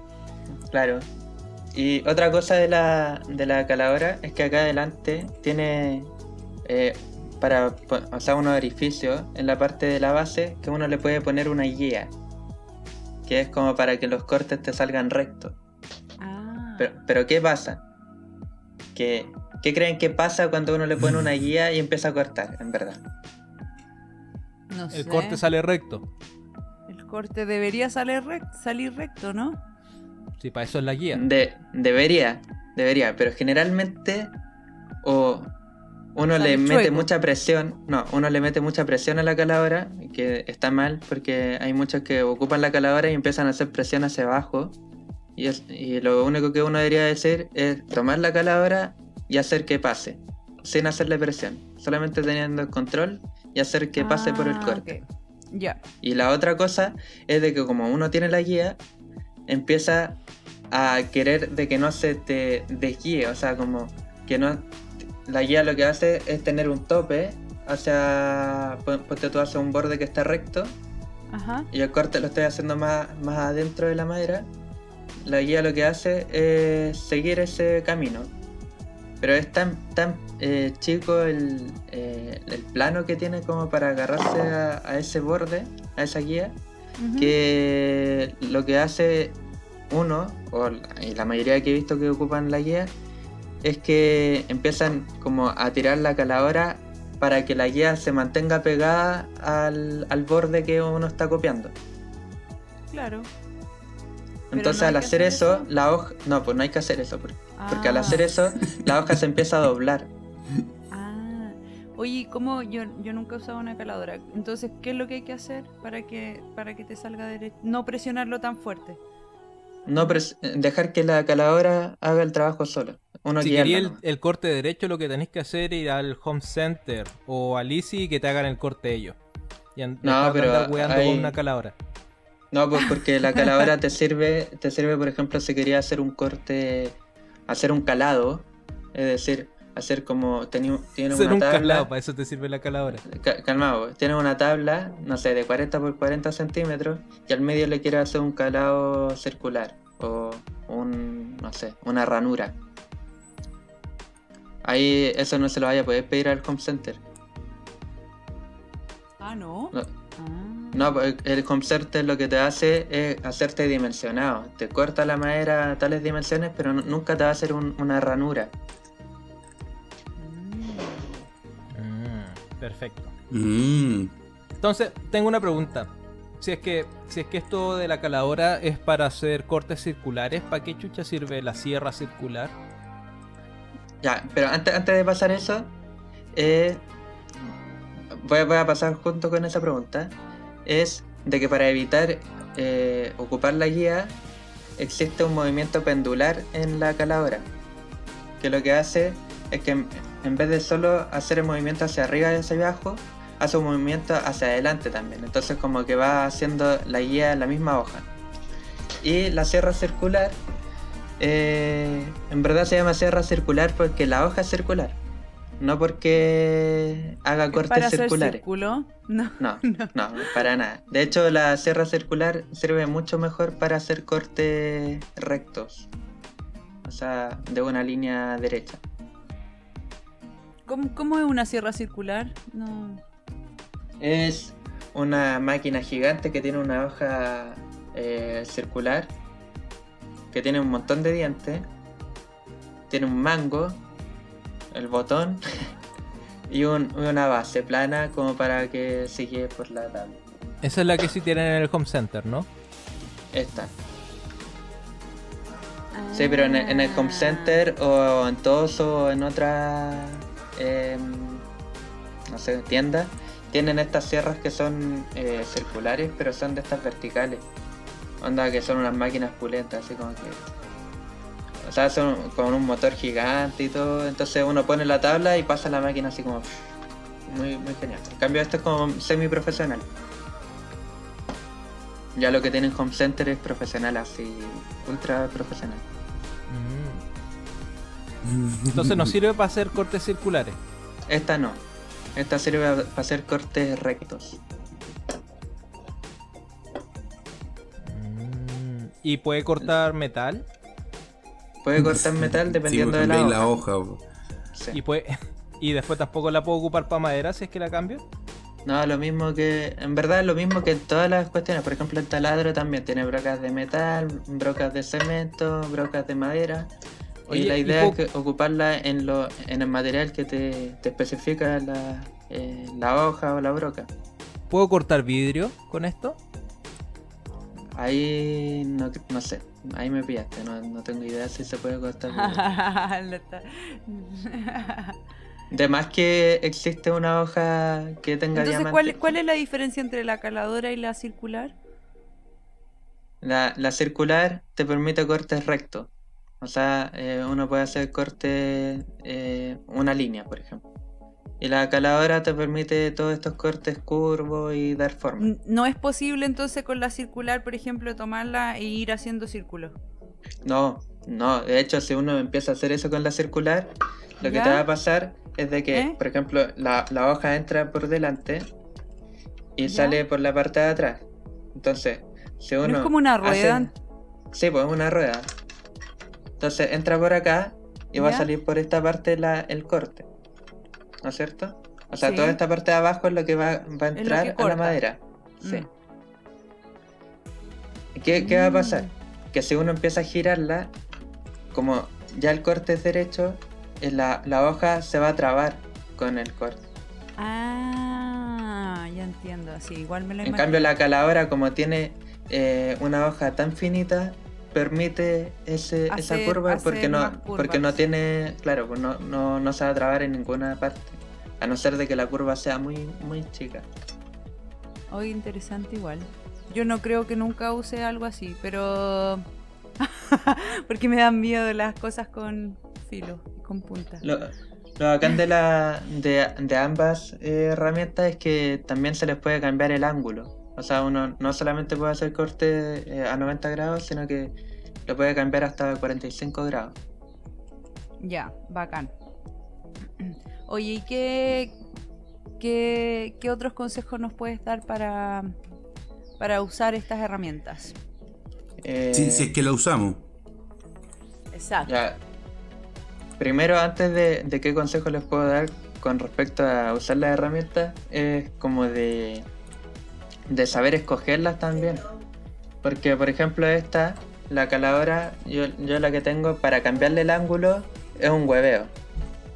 Es súper incómodo porque tengo que ponerle eh, eh, la llave Allen, sacarle los tornillos que tiene abajo en, la base y poder girarla. Después uno empieza a conocer otras caladoras de otras marcas y uno dice, ah, tiene, tiene solamente un, mango que uno lo suelta y ahí uno puede cambiar el ángulo y después lo aprieta de nuevo y, es súper eh, más rápido. Así como ya no perdí ese tiempo en, tratar de, de configurar la, la herramienta. Entonces como que uno después va empezando a conocer más las herramientas y todo. Entonces uno de los consejos es como eh, conocer las herramientas que se están ocupando, conocer el tipo de material con el que se trabaja, eh, ocupar eh, las hojas o, las brocas correspondientes al material que es. Y obviamente ocupar elementos de seguridad. Por ejemplo, ¿qué elemento de seguridad se le ocurriría ocupar con la caladora o la sierra circular? guantes de fierro. ¿Ya? Una, gafa o, algo así, por si salta una astilla. No sé. Sí, gafa es una herramienta necesaria. Mm. Yo, por ejemplo, lo que más ocupo son los, los, Algo los audífonos. que hacen, eh, porque hacen, N ruido, hacen un ruido asqueroso. Y sobre todo cuando, por ejemplo, si uno, eh, por ejemplo, lo que te decía con la sierra circular, que si uno eh, se curva un poco y como se traba la hoja, ahí empieza a sonar así como un sonido de mierda. Ahí cachai que no vais derecho. Sí, te avisa también el sonido. Claro. Y, empieza a salir como olor a quemado porque empieza a quemar mucho la madera. Y entonces los audífonos, las gafas eh, los guantes, pero guantes de cuero, guantes... En verdad, eso debería usarlos, pero en verdad nunca los ocupo. Porque... ¿No se pueden ocupar estos guantes como de, de caballero ¿De, de 1500? ¿De armadura? Sí. Puta, si te sentís cómodo con eso, yo creo que sí, pues. Pero debería ser el estándar de seguridad, pues con esa weá no te puede cortar el dedo, ¿o sí? A menos que eh, tengáis la hoja de que corta metal. La hoja de metal. Claro. no, el guante lo que hace es, más bien no, no, protegerte del corte, sino que como son más anchos, hace de que la hoja se trabe primero al guante. Entonces hay, hay por ejemplo, máquinas inalámbricas, por ejemplo, en la sierra circular, que apenas se traba, eh, la máquina para cuando ya ah, son un poco más profesionales. Y la última pregunta que yo tenía era como en el, el, tomar la, el, cómo, cómo se toma, cómo se manipula. Porque yo creo que eh. eso es como súper necesario. ¿Cómo se manipula, por ejemplo, el taladro? ¿Cómo lo tomas? Por, ya, por ejemplo, el taladro eh, tiene el mango y es súper ergonómico. Claro, el taladro es más eh, fácil. Pero la caladora... tomarlo. La caladora lo que explicaba, pues tomarla desde el mango. Uno tiene el botón, el gatillo, y además uno puede aplicarle un botón que está como a los costados generalmente, que hace de que el movimiento se mantenga. Entonces uno ya no tiene que hacer presión en el gatillo, sino que ya eh, la máquina queda funcionando. Y si la quiere apagar, se aprieta de nuevo el gatillo. ¿Y la sierra circular? Entonces ahí uno toma el mango desde arriba y trata de guiar nomás. No, no hace presión hacia abajo, a los costados, nada. Solo guiar. Que la máquina haga el corte necesario. Cuando uno empieza a hacer presión, pasan esos, esos accidentes de que eh, se te pueda cortar la hoja o no sé, que se te queme eh, o que se te echa a perder la máquina porque ya es más presión de lo que permite. En la sierra circular también, pues uno eh, toma el mango y, va guiando. Excelente. Y, ah, y otra, y otra importante, importante es usar mascarilla. O sea, a propósito del corona y todo eso, es importante usar mascarilla porque las herramientas sueltan mucho polvo, mucho polvillo, y eso hace súper mal. Oye, Cristian, ¿y cuántas de estos eh, implementos de seguridad tú ocupas regularmente? Yo ocupo, eh, por ejemplo, con el taladro, ocupo solamente las gafas. Con la caladora ocupo los audífonos, eh, la mascarilla y las gafas. Y con la serra circular también. Los guantes eh, nunca los ocupo. Como que en verdad me. Es que pierdo como movilidad. Claro, pierde la sensibilidad en, las manos. Súper bien. Bueno, ahí yo creo que si tienes la seguridad y sabes cómo tomar bien el instrumento, lo puedes hacer. Eh, Súper bien, Cristian. ¿Algunas palabras de, de cierre? Nada, un poco lo que decía antes, pues conocer la herramienta y, y si no, y, lo, más importante es no tenerle miedo a la herramienta. O sea, si uno ocupa cualquiera de estas herramientas con miedo, mejor no ocuparla. Porque eso puede generar eh, más accidentes. Ah, sí, más accidentes. Muy bien. Interesante que el Aleje dice interesante, no hizo ninguna intervención de. No, interesante lo que dice de saber ocupar la herramienta. Solo eso. Yo. No, el, Ale le paga a alguien nomás para que haga la weá, Sí, te apuesto que este weón, este weón no sabe ni. Ni, ni martillar. Claro. No, que son habladores, weón. Sí, sí. Mi abuelo me enseñó a martillar. Pero ya sé que estamos cortando, pero Ale, ¿tú sabís por lo menos, no sé, arreglar el baño? Si se echa a perder una llave, ¿la, la podéis cambiar o qué? No, no. Te cagás. O sea, sé, la sé que puedes aprender. Sé la teoría. Sé que la teoría. ¿Qué significa esa weá? bueno, si hubiese prestado un poquito... Pues la otra vez, para, contar algo, para decir algo, la otra vez se me explotó la llave de en la cocina, como a la 1 de la mañana, 2 de la mañana, explotó un chorro de agua y no sabía qué hacer, porque estaba con los niños, toda la, la cocina mojada. ¿Qué chucha hago? ¿Qué hago? ¿Qué hago? Y a filo, cortar el agua. Corté el agua, al día siguiente tenía que ir a trabajar, vi el agua para ducharme. El chorro de agua salió en la cocina, mojé de nuevo la cocina completa, pero me pude bañar, que era, lo que me, me, interesaba y me podía bañar. Entonces, después en la tarde dije, ya, ¿qué weá hago? ¿Qué tengo que hacer? Parece que hay que comprar un tapón, algo para tapar ese, ese, era esa una llave que, que había explotado. Entonces, llamo a mi ex. Y la Claudia vino y arregló. Puta juego. Buen ineficiente. arregló. Me imagino esa, me imagino esa conversación como la llave se echó a perder, ¿qué hago? Y ahí, bueno, obviamente ahí ella me dijo, viste, weón, por eso no estoy contigo, pues, weón, no fuiste el hombre y la weá y toda la paja. Así, ta, ta, ta. Pero me arregló, me arregló la llave. y yo feliz también. en, tu mente tú tuviste que sopesar, me, me, como, me como esta weá, pero me, van a arreglar la... pero me arregló la llave. Voy a poder bañar tranquilo. Muy bien. ¿Viste? Para la otra llama Cristóbal mejor. Sí, ahora, tengo cuñado, ahora tengo cuñado que pobre, yo lo veo todos los días. Algún día yo sé que va a escuchar este podcast. Puta, me da una pena, weón, verlo como lo explotan el pobre. la cagó. La cagó. todo el día trabajando, weón. Y gratis más encima. Ni siquiera Oh. remunerado. Le pagan de otra forma, obviamente. Lo tengo claro. Oh, Con el taladro. Con el taladro. Oh, yo no sé, yo encontré que estuvo súper bien lo- todos los tips y la- la- las explicaciones que dio Cristian. Me gustó mucho. Y yo no creo que use nunca un taladro, me da mucho miedo, ni una caladora, ni nada. Pero súper bien. Pero alguna Así herramienta que- ocupará o no, Alicia? Eh, no, no. Yo no. ¿No ocupa herramientas? Alguna herramienta. Ocupo el lápiz, weón, el lápiz el cuaderno. Y el computador. Eso es todo. Así que ya, nos vemos en el siguiente bloque. Muchas gracias.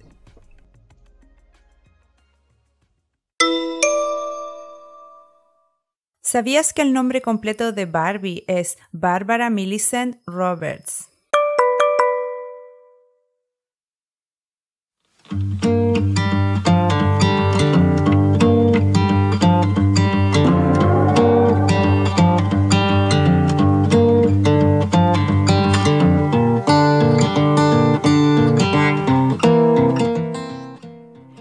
Próximo tema es súper interesante porque creo que es algo que nos pasa a todos o nos ha pasado alguna vez y bueno, yo no voy a seguir, eh, Héctor nos va a explicar un poco más.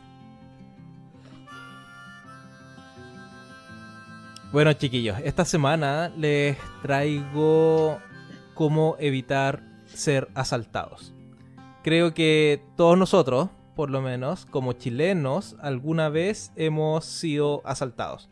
A lo menos una vez y en muchos casos más de alguna vez.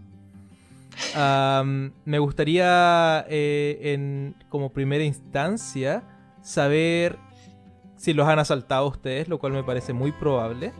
Y, y qué han hecho, cómo ha sido la, la historia. Entonces me gustaría partir por Cristian, si es que tiene una historia de asalto, me gustaría saberla. Ya. Eh, me acuerdo una vez que estaba yendo a Scout con la patrulla. Éramos cinco niños como de 12, 15 años. Más o menos esas eran, eran las edades. Y de repente íbamos con unas flores porque era el día de la mamá, alguna wea así. Y de repente llegan como cinco o seis otros niños y nos empiezan a saltar, pues, así como decir, oye, entreguen todas las weas y como que, como que ponen la mano atrás como tratando de simular que tenían un cuchillo y todo. ¿Más jóvenes de que ustedes o la misma edad? No, la misma edad más o menos, o quizás 15 años, 16 años. ¿Ya? Y la cosa es que iba con el Marcelo Madariaga y que teníamos la misma edad, teníamos como 14, 15 años y los otros niños tenían 12 y así, pues. Y dijimos, puta, si hubiésemos estado los dos solos, corremos nomás, pues. Nos da igual. Pero, como te pusieron un este- cuchillo. No, no, eh, como que me pusieron la mano atrás con... como simulando que tenían un cuchillo. Ah, ya. Pero como estaban estos niños, los otros que tenían 12 años, dijimos, no podemos correr. Como que. si nos ponemos a correr y los pillan a ellos, qué, qué, qué wea, pues. qué- Y... Yo he hecho eso. Sí, ¿Y ¿Qué nosotros te no. robaron? No, nada. Eh, yo llegué y miré a alguien que estaba atrás en, en el grupo, así como en ese grupo que nos estaba saltando. Y era como típico como los que están adelante son como los más brígidos y atrás están los más pollitos del grupo. Y miro al, al Ah, de yo más no, atrás. no cacho cómo funciona la, la logística del asalto. Ya, pues, y miro al de, miré al de más atrás y lo saludé y le dije, buena, tanto tiempo, ¿cómo estás? Y toda la wea. Así como que me pasé a ser amigo de él. Ey, el Y el te como ¿no? que. No, el weón se confundió. como le hablé tan, tan así como amigable, así, no, buena, buena. Ahí como que le preguntaron y los, y los cabros quedaron así como, oye, ¿lo conocés? Le dije, sí, pues nos conocemos en tal lado y le empecé a inventar. Y ahí como que los, los buenos dijeron, ya, vamos nomás, así como, Oye, eran los peores ladrones del mundo. weón, tenían 15 años. Eh, yo creo que est- estaban iniciando el, el, el Su carrera delictual fue su opening Sí. night y les fue como el pico. Sí. No cacharon Pero- las virtudes del Cristian y, y- y Oye. lo que hizo. Bueno, esa, esa es tu historia. ¿Usted, amor, tiene alguna historia de.? Sí, muy parecido, no parecido, pero en la misma edad, cuando yo tenía como 14 años, eh, venía del colegio, del, liceo, iba para la casa y mm, iba por ahí en Villa Alemana, vivíamos en Villa Alemana en ese tiempo. Y una, de repente llega una chica grande, así una chica que también tenía como 15, 16 años, una chica grande. Cuando dice grande, ¿significa robusta? Robusta, exacto, robusta. Y me pregunta la hora y yo le dije, no, no tengo, no tengo hora, no tenía reloj reloj y me dice, ah, me dice, pero tenía unos anillos. y así como, y como, sí, y era justo el anillo que me había regalado mi abuelita, era su anillo de matrimonio. me lo había regalado antes de morir. Y me dice, pásame el anillo. Y yo así como, pucha, es que es un anillo súper importante. Y la cuestión y me dijo, es que me lo tenéis que pasar no vas así bien flight. y, yo dije, pucha, y me dijo, ay, tenía aros también, así que pásame los aros también. y yo le dije, es que no me los puedo sacar. Y me dijo, ¿querés que te los saque yo? Y yo le dije, no, no, yo me los saco. y me los saqué y se los pasé. Y me dijo, ¿y tenéis plata? Y yo le dije, no, pues si vengo del colegio, o sea, ¿qué, qué más voy a tener? Le dije, yo tengo cuadernos ya no, me dijo y listo, y se fue. Y, ese fue uno de los primeros asaltos que tuve. y de allí llegué a la casa, crucé el puente y todo y, me puse a llorar. ¿Y eso fue a plena luz del día? A plena luz del día, sí. Lo que a mí me ah, da sí, me acuerdo. Eso fue en el centro de Villa Alemana, ¿no? Sí, fue en el centro. Lo que yo me, lo que me daba miedo es que si esa chica iba con más gente, no, no tenía conocimiento yo si es que quizás andaba sola o andaba con más personas. Así que perdí el anillo y perdí mis aros. Eso. Muy bien. Bueno, y. Muy mal, pues, muy, bien, muy, muy, bien, pues. depende, depende de la perspectiva. De haber sido muy bien para la niña que le robó el anillo y los aros. no, lo bueno, lo bueno fue cuando haciendo memoria que no, no te pasó nada porque estaban todos asustados. ¿Cómo estaban asustados si ya estaba en la casa? No, cuando contó, po.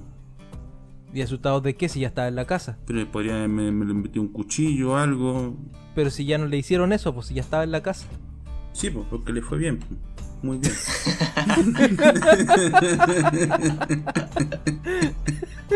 te estoy ayudando, te estoy ayudando. Bueno, me toca a mí, me eh, toca a mí, me toca a mí. Mi Alejandro, sí. Mira, la mía tiene, tiene que contextualizar porque yo estaba en Valparaíso, esto pasó en abril, que me robaron el celular. ¿Este Primer año? robo, este año. Este abril. Este abril. Primera vez que me habían asaltado, que a mí nunca me han entrado a robar a la casa, pero nunca me habían asaltado. Entonces, yo estaba. Porque es diferente, ¿o no? No, no, sí, es, es distinto, pero es gracioso que tengas que hacer esa aclaración. Me han, me han robado varias veces, pero nunca me habían asaltado. No, mm. a mí, a mí, mi cuerpo, mi, mi, mi, mi, espacio, mi metro cuadrado. Han robado la casa cuando no hemos estado, se han entrado a robar y no nos ha pasado nada. Y entonces, es distinto. Entonces, eh, estaba en el metro, en Bellavista, con el celular en la mano, como siempre. Así que ahora ya no, ni cagando ahora. ya me subo al metro y meto el celular al bolsillo. Ya no estoy ni ahí con. Ya está con el celular en la mano. Yo he hecho la misma talla también a amigo. Cuando uno está con el celular, pa, le saca el celular así y se asusta y después se lo devuelvo. Entonces yo estaba en el celular sentado jugando o no sé qué estaba haciendo. Y viene un tipo, pa, me lo quita. Yo pensé que era una talla, un amigo, y me lo iba a devolver. Pero el weón saltó el metro a la línea del tren. Yo con mochila y con terno. Salté al metro a, la línea del tren. El weón saltó después la valla. Salté la valla con terno, con zapatos, weón. Con 10 kilos de más, weón. Y lo empecé a perseguir al weón. El weón se fue, llegó a, donde está el arco británico, el arco que está ahí en. En. No sé dónde está, cuál es la calle. Blanco parece que sea. Brasil, ya. Y. Y vi que se juntó con otro tipo. Y le pasó algo, le pasó un bolso. Lo seguí, dos cuadras, seguí. Ya hecho pico, pues bueno, hecho pico. Así. Te creo, te creo. Como no tan mal que Alejandro no está en el mejor estado físico de la historia. Entonces, hecho pico, lo sigo. Dos cuadras más el weón se esconde detrás de un auto. No lo encuentro. Después el weón se para. Lo sigo persiguiendo dos cuadras más. Después llegaron, llegó a la Plaza Victoria. Eh, se juntó de nuevo con el tipo, el mismo tipo que estaba antes en el arco. Eh, y, el weón sale corriendo hacia la catedral, supongamos, hacia Pedromón. y, y, el otro tipo me queda mirando. Entonces yo aquí ahí decidí, dije, chucha, ya no doy más, estoy, estoy para la cagada.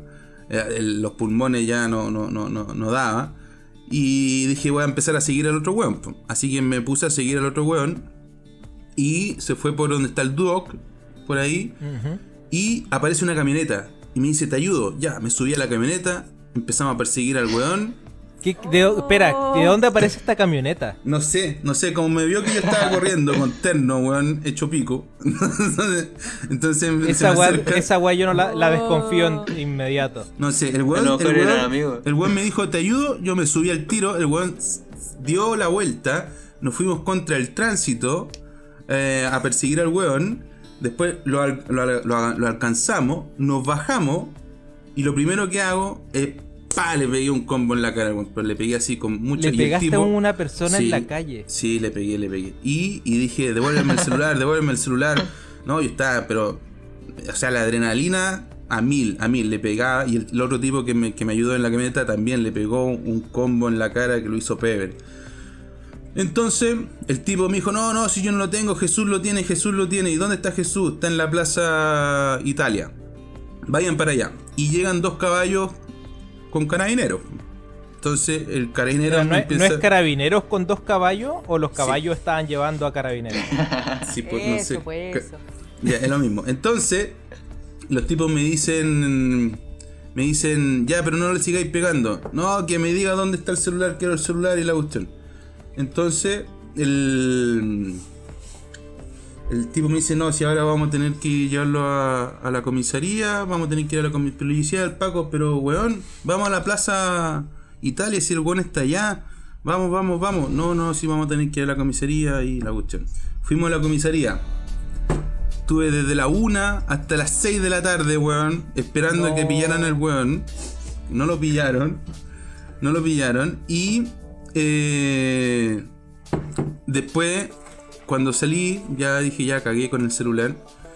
Eh, salí, el weón lo esperé a que saliera. El weón salió. Y le dije, puta weón, me cagaron. Ahí en el celular tenía weas que me interesaban. Eh, pero sé que te saqué la chucha y tú no tenéis culpa. Así que, no, me contó su historia cuando estábamos adentro, estuvimos 6 horas, así que hablé careta con el weón. Tenía, Te hiciste amigo del, del, weón. Tenía hija, recién había salido de la cárcel y, la señora lo iba a retar porque ellos lo iban a meter de nuevo, porque todo dependía de lo que yo dijera adentro. Entonces, si yo decía que el weón me había robado, que no era verdad, porque el que me robó fue el amigo, al weón lo metían de nuevo para adentro. Entonces, no quería que lo metiera. Entonces, yo dije, le dije al Paco, ya filo, ya, no, no lo metamos a este weón si ya cagué ya. Ya, y y cuando salí, el weón salió y le pasé 10 lucas. le dije, toma, weón. El mejor asalto, Discúlpame por haberte sacado la chucha y le pegué muy fuerte, así que. Y estaba para la cagada y se me puso a llorar. Entonces perdiste igual el celular. Y 10 lucas, sí. Ya. Te asaltaron sentimentalmente, weón. Sí, me hicieron mierda. Me hicieron mierda. ¿Qué tal no, pero es que me cagó. ¿Qué tal tú, Héctor? Sí, lo, que me parece interesante de toda esta historia es que nadie ha logrado evitar ser asaltado. O sea, yo eh, sí, po. ¿Verdad? Cristian evitó ser asaltado. Muy bien, Cristian. ¿Cómo, ¿Cómo, evitaste ser asaltado? Recuérdame. Hablándole al más perkin del grupo. Al más perkin del grupo. Pero hablando al fin, al fin y al cabo. Hablando era la, forma de evitar ser asaltado, ¿no? No, una vez también hice como que me iban a asaltar y yo dije, yo te asalto a ti. ¿Y lo asaltaste? No, pues, pero fue como esa weá como mirar asesinas de anime. Y ahí como que Juan él se fue, pues le dije, oye, se te ve el cuchillo. y yo también puse la mano como que tenía un cuchillo y Juan como que me mira y me dice, ya, tranqui, tranqui hermano. Y se va. Claro. Yo no pude evitar mi asalto, pero evité que pasara algo más entregando todo. Pero me acuerdo cuando la Ali evitó el asalto en, en Bellavista.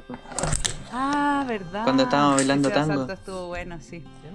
Ese asalto estuvo bueno. ¿Cómo puedes decir un asalto estuvo bueno? El Chiri ahí perdió la mochila. Perdimos la mochila. No, pues no lo evitamos, la perdimos igual. Perdimos no, la pues, pero, podríamos, podríamos haber perdido más cosas. Sí, ¿te acuerdas que lo, agarré al tipo y me tiré encima de él y lo, lo, tomé nomás? No sé de dónde saqué Sí, la Lisa le hizo como un lazo al cuello cuático. y lo tenía e-, ese asalto fue genial. Fue, habían dos buenas arriba en, en el. ¿Cómo se llama esa escalera? El, el paseo de Victoria. Ya, en el paseo de Maló habían dos, dos buenas arriba en el, en el, en el mirador y empezaron a mirar hacia abajo al, al local que estaba abajo que nos como que nos atendía y todo. Había, había un local abajo, una vinoteca y la empezaron a mear. Y era una pelea simplemente. Y, en eso de que empezaba la, la pelea, uh, no sé cómo la Alicia fue la única que se logró dar cuenta que los buenos estaban intentando ir por el, se dio la vuelta, se dio la vuelta por la escalera, bajó y pescó una botella. Y pescó una botella. Y la Alicia llegó y lo tacleó así, brígidamente así. Y lo Con lazo al cuello y todo y al suelo al weón. Y lo botó. Y yo voy y le mando el primer combo así. Al loco. Ah, no me acordaba que tú estabas ahí, Cristian. Sí, le mandé el primer combo y de repente miro ah, hacia también, atrás. También pegaste, ¿viste? Sí, miro hacia atrás y veo al Chiri, no me acuerdo quién es más, y todos bajando en manada y le sacaron la mierda, Yo creo que nunca había visto así como pegándole a un solo weón, ta, combos, combos, combos, así a la chucha. Y después dijimos ya, vamos, ¿no? Bajamos la escalera y los weones se dieron la vuelta por detrás y también bajaron como con una botella y todo el tema. Y ahí fue cuando le robaron la mochila al Chiri. Estaba este chico francés que nunca se fue de la casa. El que vivía con nosotros. el Joris. sí, bueno, otra historia. Pero claro, ahí también nos robaron. Pero no fue una, no fue un asalto, fue un robo. Hace, hago la distinción, como al Alejandro. Sí. Pero ahí fue chistoso porque cuando en la escalera íbamos bajando y los tipos como que fueron a dar más show, la gente misma de la escalera fue como que dijeron, oye, ya paren la weá, así como que ya ya fue, así como que. Yo me acuerdo que la gente de la escalera ya estaba así como, weón, váyanse, weón, chao. Sí, qué loco igual todo. ¿Y tú, Héctor, has tenido alguna historia de asalto? Bueno, aparte de. O de robo, o de robo. O de robo. Me acuerdo una vez también como muy niño chico. no sé, de haber tenido quizás 10 años, 11 años yendo al, centro de Villa Alemana a comprar ah, materiales para artes plásticas en el colegio, ah, nos encontramos con un caballero en el, en el centro que necesitaba dinero para comprar verdura para poder cocinarle a su hija. Nos comentó toda su historia. Nos dijo de que era pobre y que su hija estaba viviendo con, con su esposa y que necesitaba un poco de dinero para comprar la, la comida de la para cocinarle en la noche. Y la historia era tan triste, tan deprimente, que, que le creímos a esta persona y le dijimos que lo podíamos ayudar a ir a comprar las verduras. Entonces el problema que él tenía era que tenía su, su camioneta estacionada y no podía ir a comprar las cosas. Entonces ah, nos ofrecimos nosotros a ir a comprarle las verduras a la feria que está en el centro de Villa Alemana mientras él se queda cuidando su camioneta. Y el caballero como no nos quería, nos dijo, bueno, pero es que yo tampoco puedo confiar en ustedes a que van a comprar las cosas. O sea, no era ir a comprar, era ir a buscar las cosas a la verdulería. Entonces nos dijo, mira, déjenme ustedes las mochilas mientras me van a buscar las verduras y una vez que me las traigan, yo les paso de nuevo las mochilas. Eso suena más a un scam que un asalto. es como una. ¿Cómo se dice eso? Una, estafa. Una estafa, eh. Y le pasamos las mochilas. Y fuimos a buscar las verduras. Y cuando llegamos a, la feria, le preguntamos al, al buen que atendía la feria y nos dijo, ya, pero ¿cuál es el nombre de la persona? Y ahí nos dimos cuenta que no teníamos el nombre de la persona. Entonces nos devolvimos a preguntarle cuál era su nombre y no lo encontramos más. Juan se había llevado nuestras mochilas. Igual es de haber sido el peor ladrón del mundo. ¿Quién le roba la mochila del colegio a unos niños de 10 u 11 años? A lo mejor tenía familia niños. Necesitaba mochilas también, sí, pues, para su hijo. La, es, bueno, eso, eso es un buen punto. Porque después, más encima, eh, como fue el asalto más weón de la historia, no le queríamos contar a nadie, no porque nos asaltaron, sino porque ¿quién le vaya a contar que te robaron porque tú fuiste weón nomás? Po? Entonces lo queríamos mantener oculto, pero el desgraciado cachó donde estudiábamos y fue a devolvernos todos los cuadernos al colegio. Oh, igual tierno. Pero se quedó con las mochilas. Se quedó con las mochilas. No, ahí se eran las mochilas. Igual son 20 lucas cada mochila. Puede ser, sí. Deben haber sido las mochilas que las necesitaba para la hija. Así que, bueno, nos cagó no. y más encima nos dejó como hueones frente al colegio. no, no son míos esos cuadernos. claro, encima yo llego a la casa y me llaman mis papás diciendo, oye, ¿te asaltaron? No, no me asaltaron. ¿Y dónde está la mochila? Ah, eh, Se me quedó en el colegio. ¿Por qué no decirle la verdad al papá al tiro? ¿Por qué? Porque te asaltaron de la forma más hueona del mundo, Alejandro.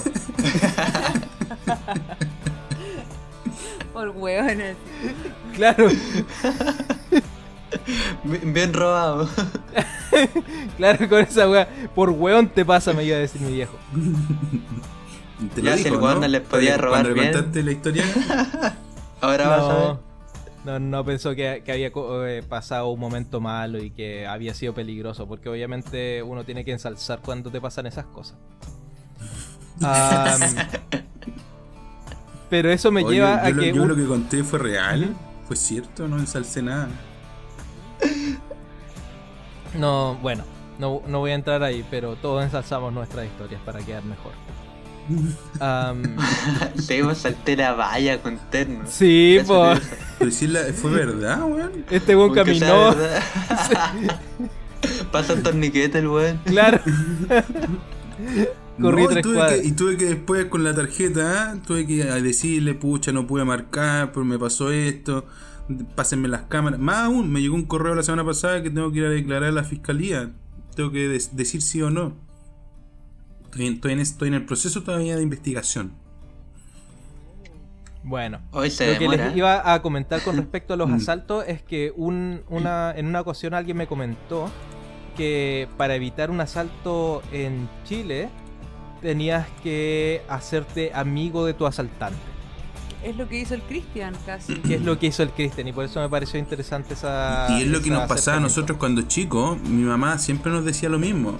Mejor llevarse bien con la gente del sector porque el que te roben la bicicleta o, o te entran a robar el, el, balón de gas son los mismos tipos de aquí del sector. Entonces cuando mis papás siempre invitaban a, a, a, a los, a los más vulnerables y lo invitaban a almorzar, no sé si se acuerda la Alicia, eh, Sí, nunca obvio. nos pasó nada.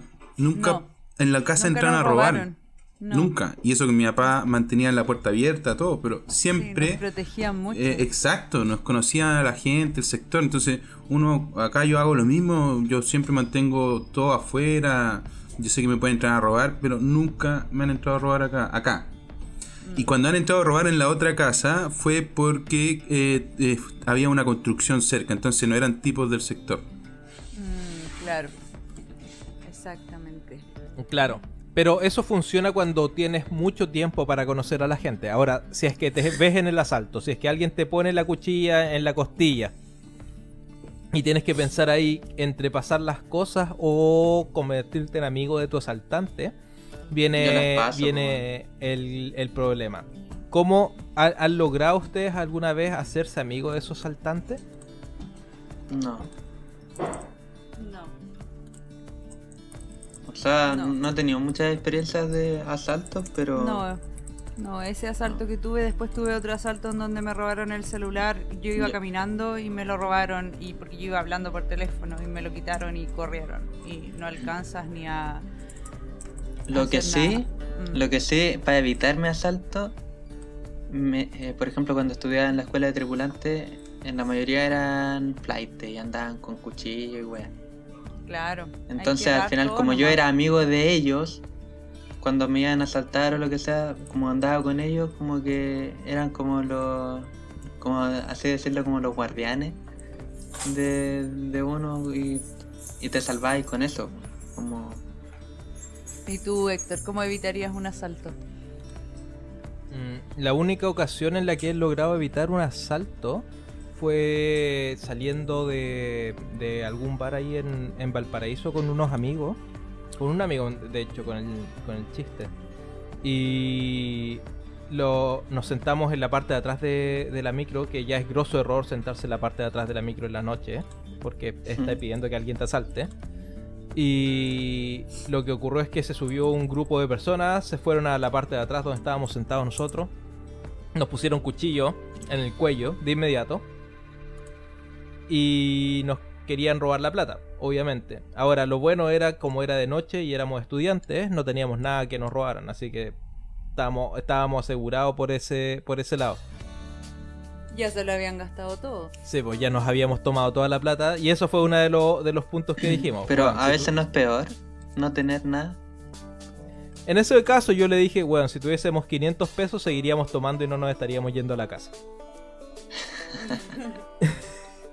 Lo cual les pareció un argumento bastante convincente porque después de eso cambiaron su actitud contra nosotros y nos empezaron a preguntar por prendas. Como, oye, pero entonces me podéis pasar la chaqueta o la zapatilla. Y yo andaba con unas zapatillas roñosas de estas que son como de basquetbolista y le faltaba parte de la suela. ¿Qué, qué hablan? Y el, y, el huevón me miró la zapatilla y dijo, ok, mis zapatillas son mejor que las tuyas. básicamente después de eso el compadre empezó a prender un pito y me pasó el pito por lo pobre que era yo. Así que eh, esa ha sido la única experiencia en la que he hecho buenas migas con mi asaltante. Y son buena gente los asaltantes, tienen su, su propia tienen sus propios problemas, intentan hacer lo que pueden para apoyar a su familia. Sí, eso es verdad. ¿eh? Por eso por eso le pasé plata al tipo, lo mismo. O sea, hay una historia detrás. Me acuerdo una vez que la Ali contó una wea así, en varón, que la habían asaltado y el tipo se les puso a llorar y una wea así como... Porque lo habían abandonado los amigos. Puede ser. A mí me han pasado muchas cosas, pero yo no tengo muy buena memoria. Pero sí, yo creo que me han asaltado más de una vez muchas veces, sí. Pero sí, hay mucha gente que tiene mucha historia, mucha necesidad. O sea, si llegas a, tener que asaltar a alguien, es porque hay una necesidad ahí heavy que, tener que cumplir. porque te puede ir bien o te puede ir mal. Así que eso, pues. Algunas palabras. Al final, al final es un juego, como. O sea, no un juego, pero es como a la suerte nomás, pues si te tocaron buenos asaltantes, cagaste. Si te atacaron penquita, eh, te salvaste. algo podía hacer ahí, algún juego. Bueno, para ir cerrando el tema, eh, lo más probable es que si estás en Chile, en algún momento de tu vida, alguien te va a asaltar y ojalá puedas transformarte en amigo de tu asaltante. O si no, da todas las cosas porque no vale la pena arriesgar tu vida por un poco de prenda.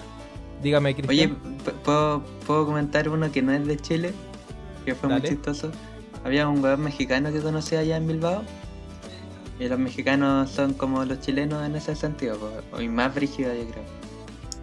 Onda, los buenos se mueven con el narcotráfico y toda la weá. Y la cuestión es que fuimos a carretear y de repente se acercaron dos, dos weones así de Bilbao. Y y como que lo acorralan a él porque él era chiquitito y todo, entonces como que lo, lo abrazan y como que le empiezan, tratan de asaltar. y Juan llega y dice, no sé, hablando en mexicano, como diciendo, sale weón. Y como que lo empieza, lo encara, así como sacando pachorra y todo. y ahí como que hizo la, la weá que decía yo, pues como de él asaltar a los, a los, a los cabros que lo estaban asaltando. Dijo, en México es peor esta wea. Esto no es nada. Sí, Y después nos reíamos porque sonaba como. Como, weón, ¿quién asalta abrazando al, a, a, que. O sea, tú no abrazas a alguien a quien vaya a asaltar, pues. Como rara la wea. Sí, la verdad que sí.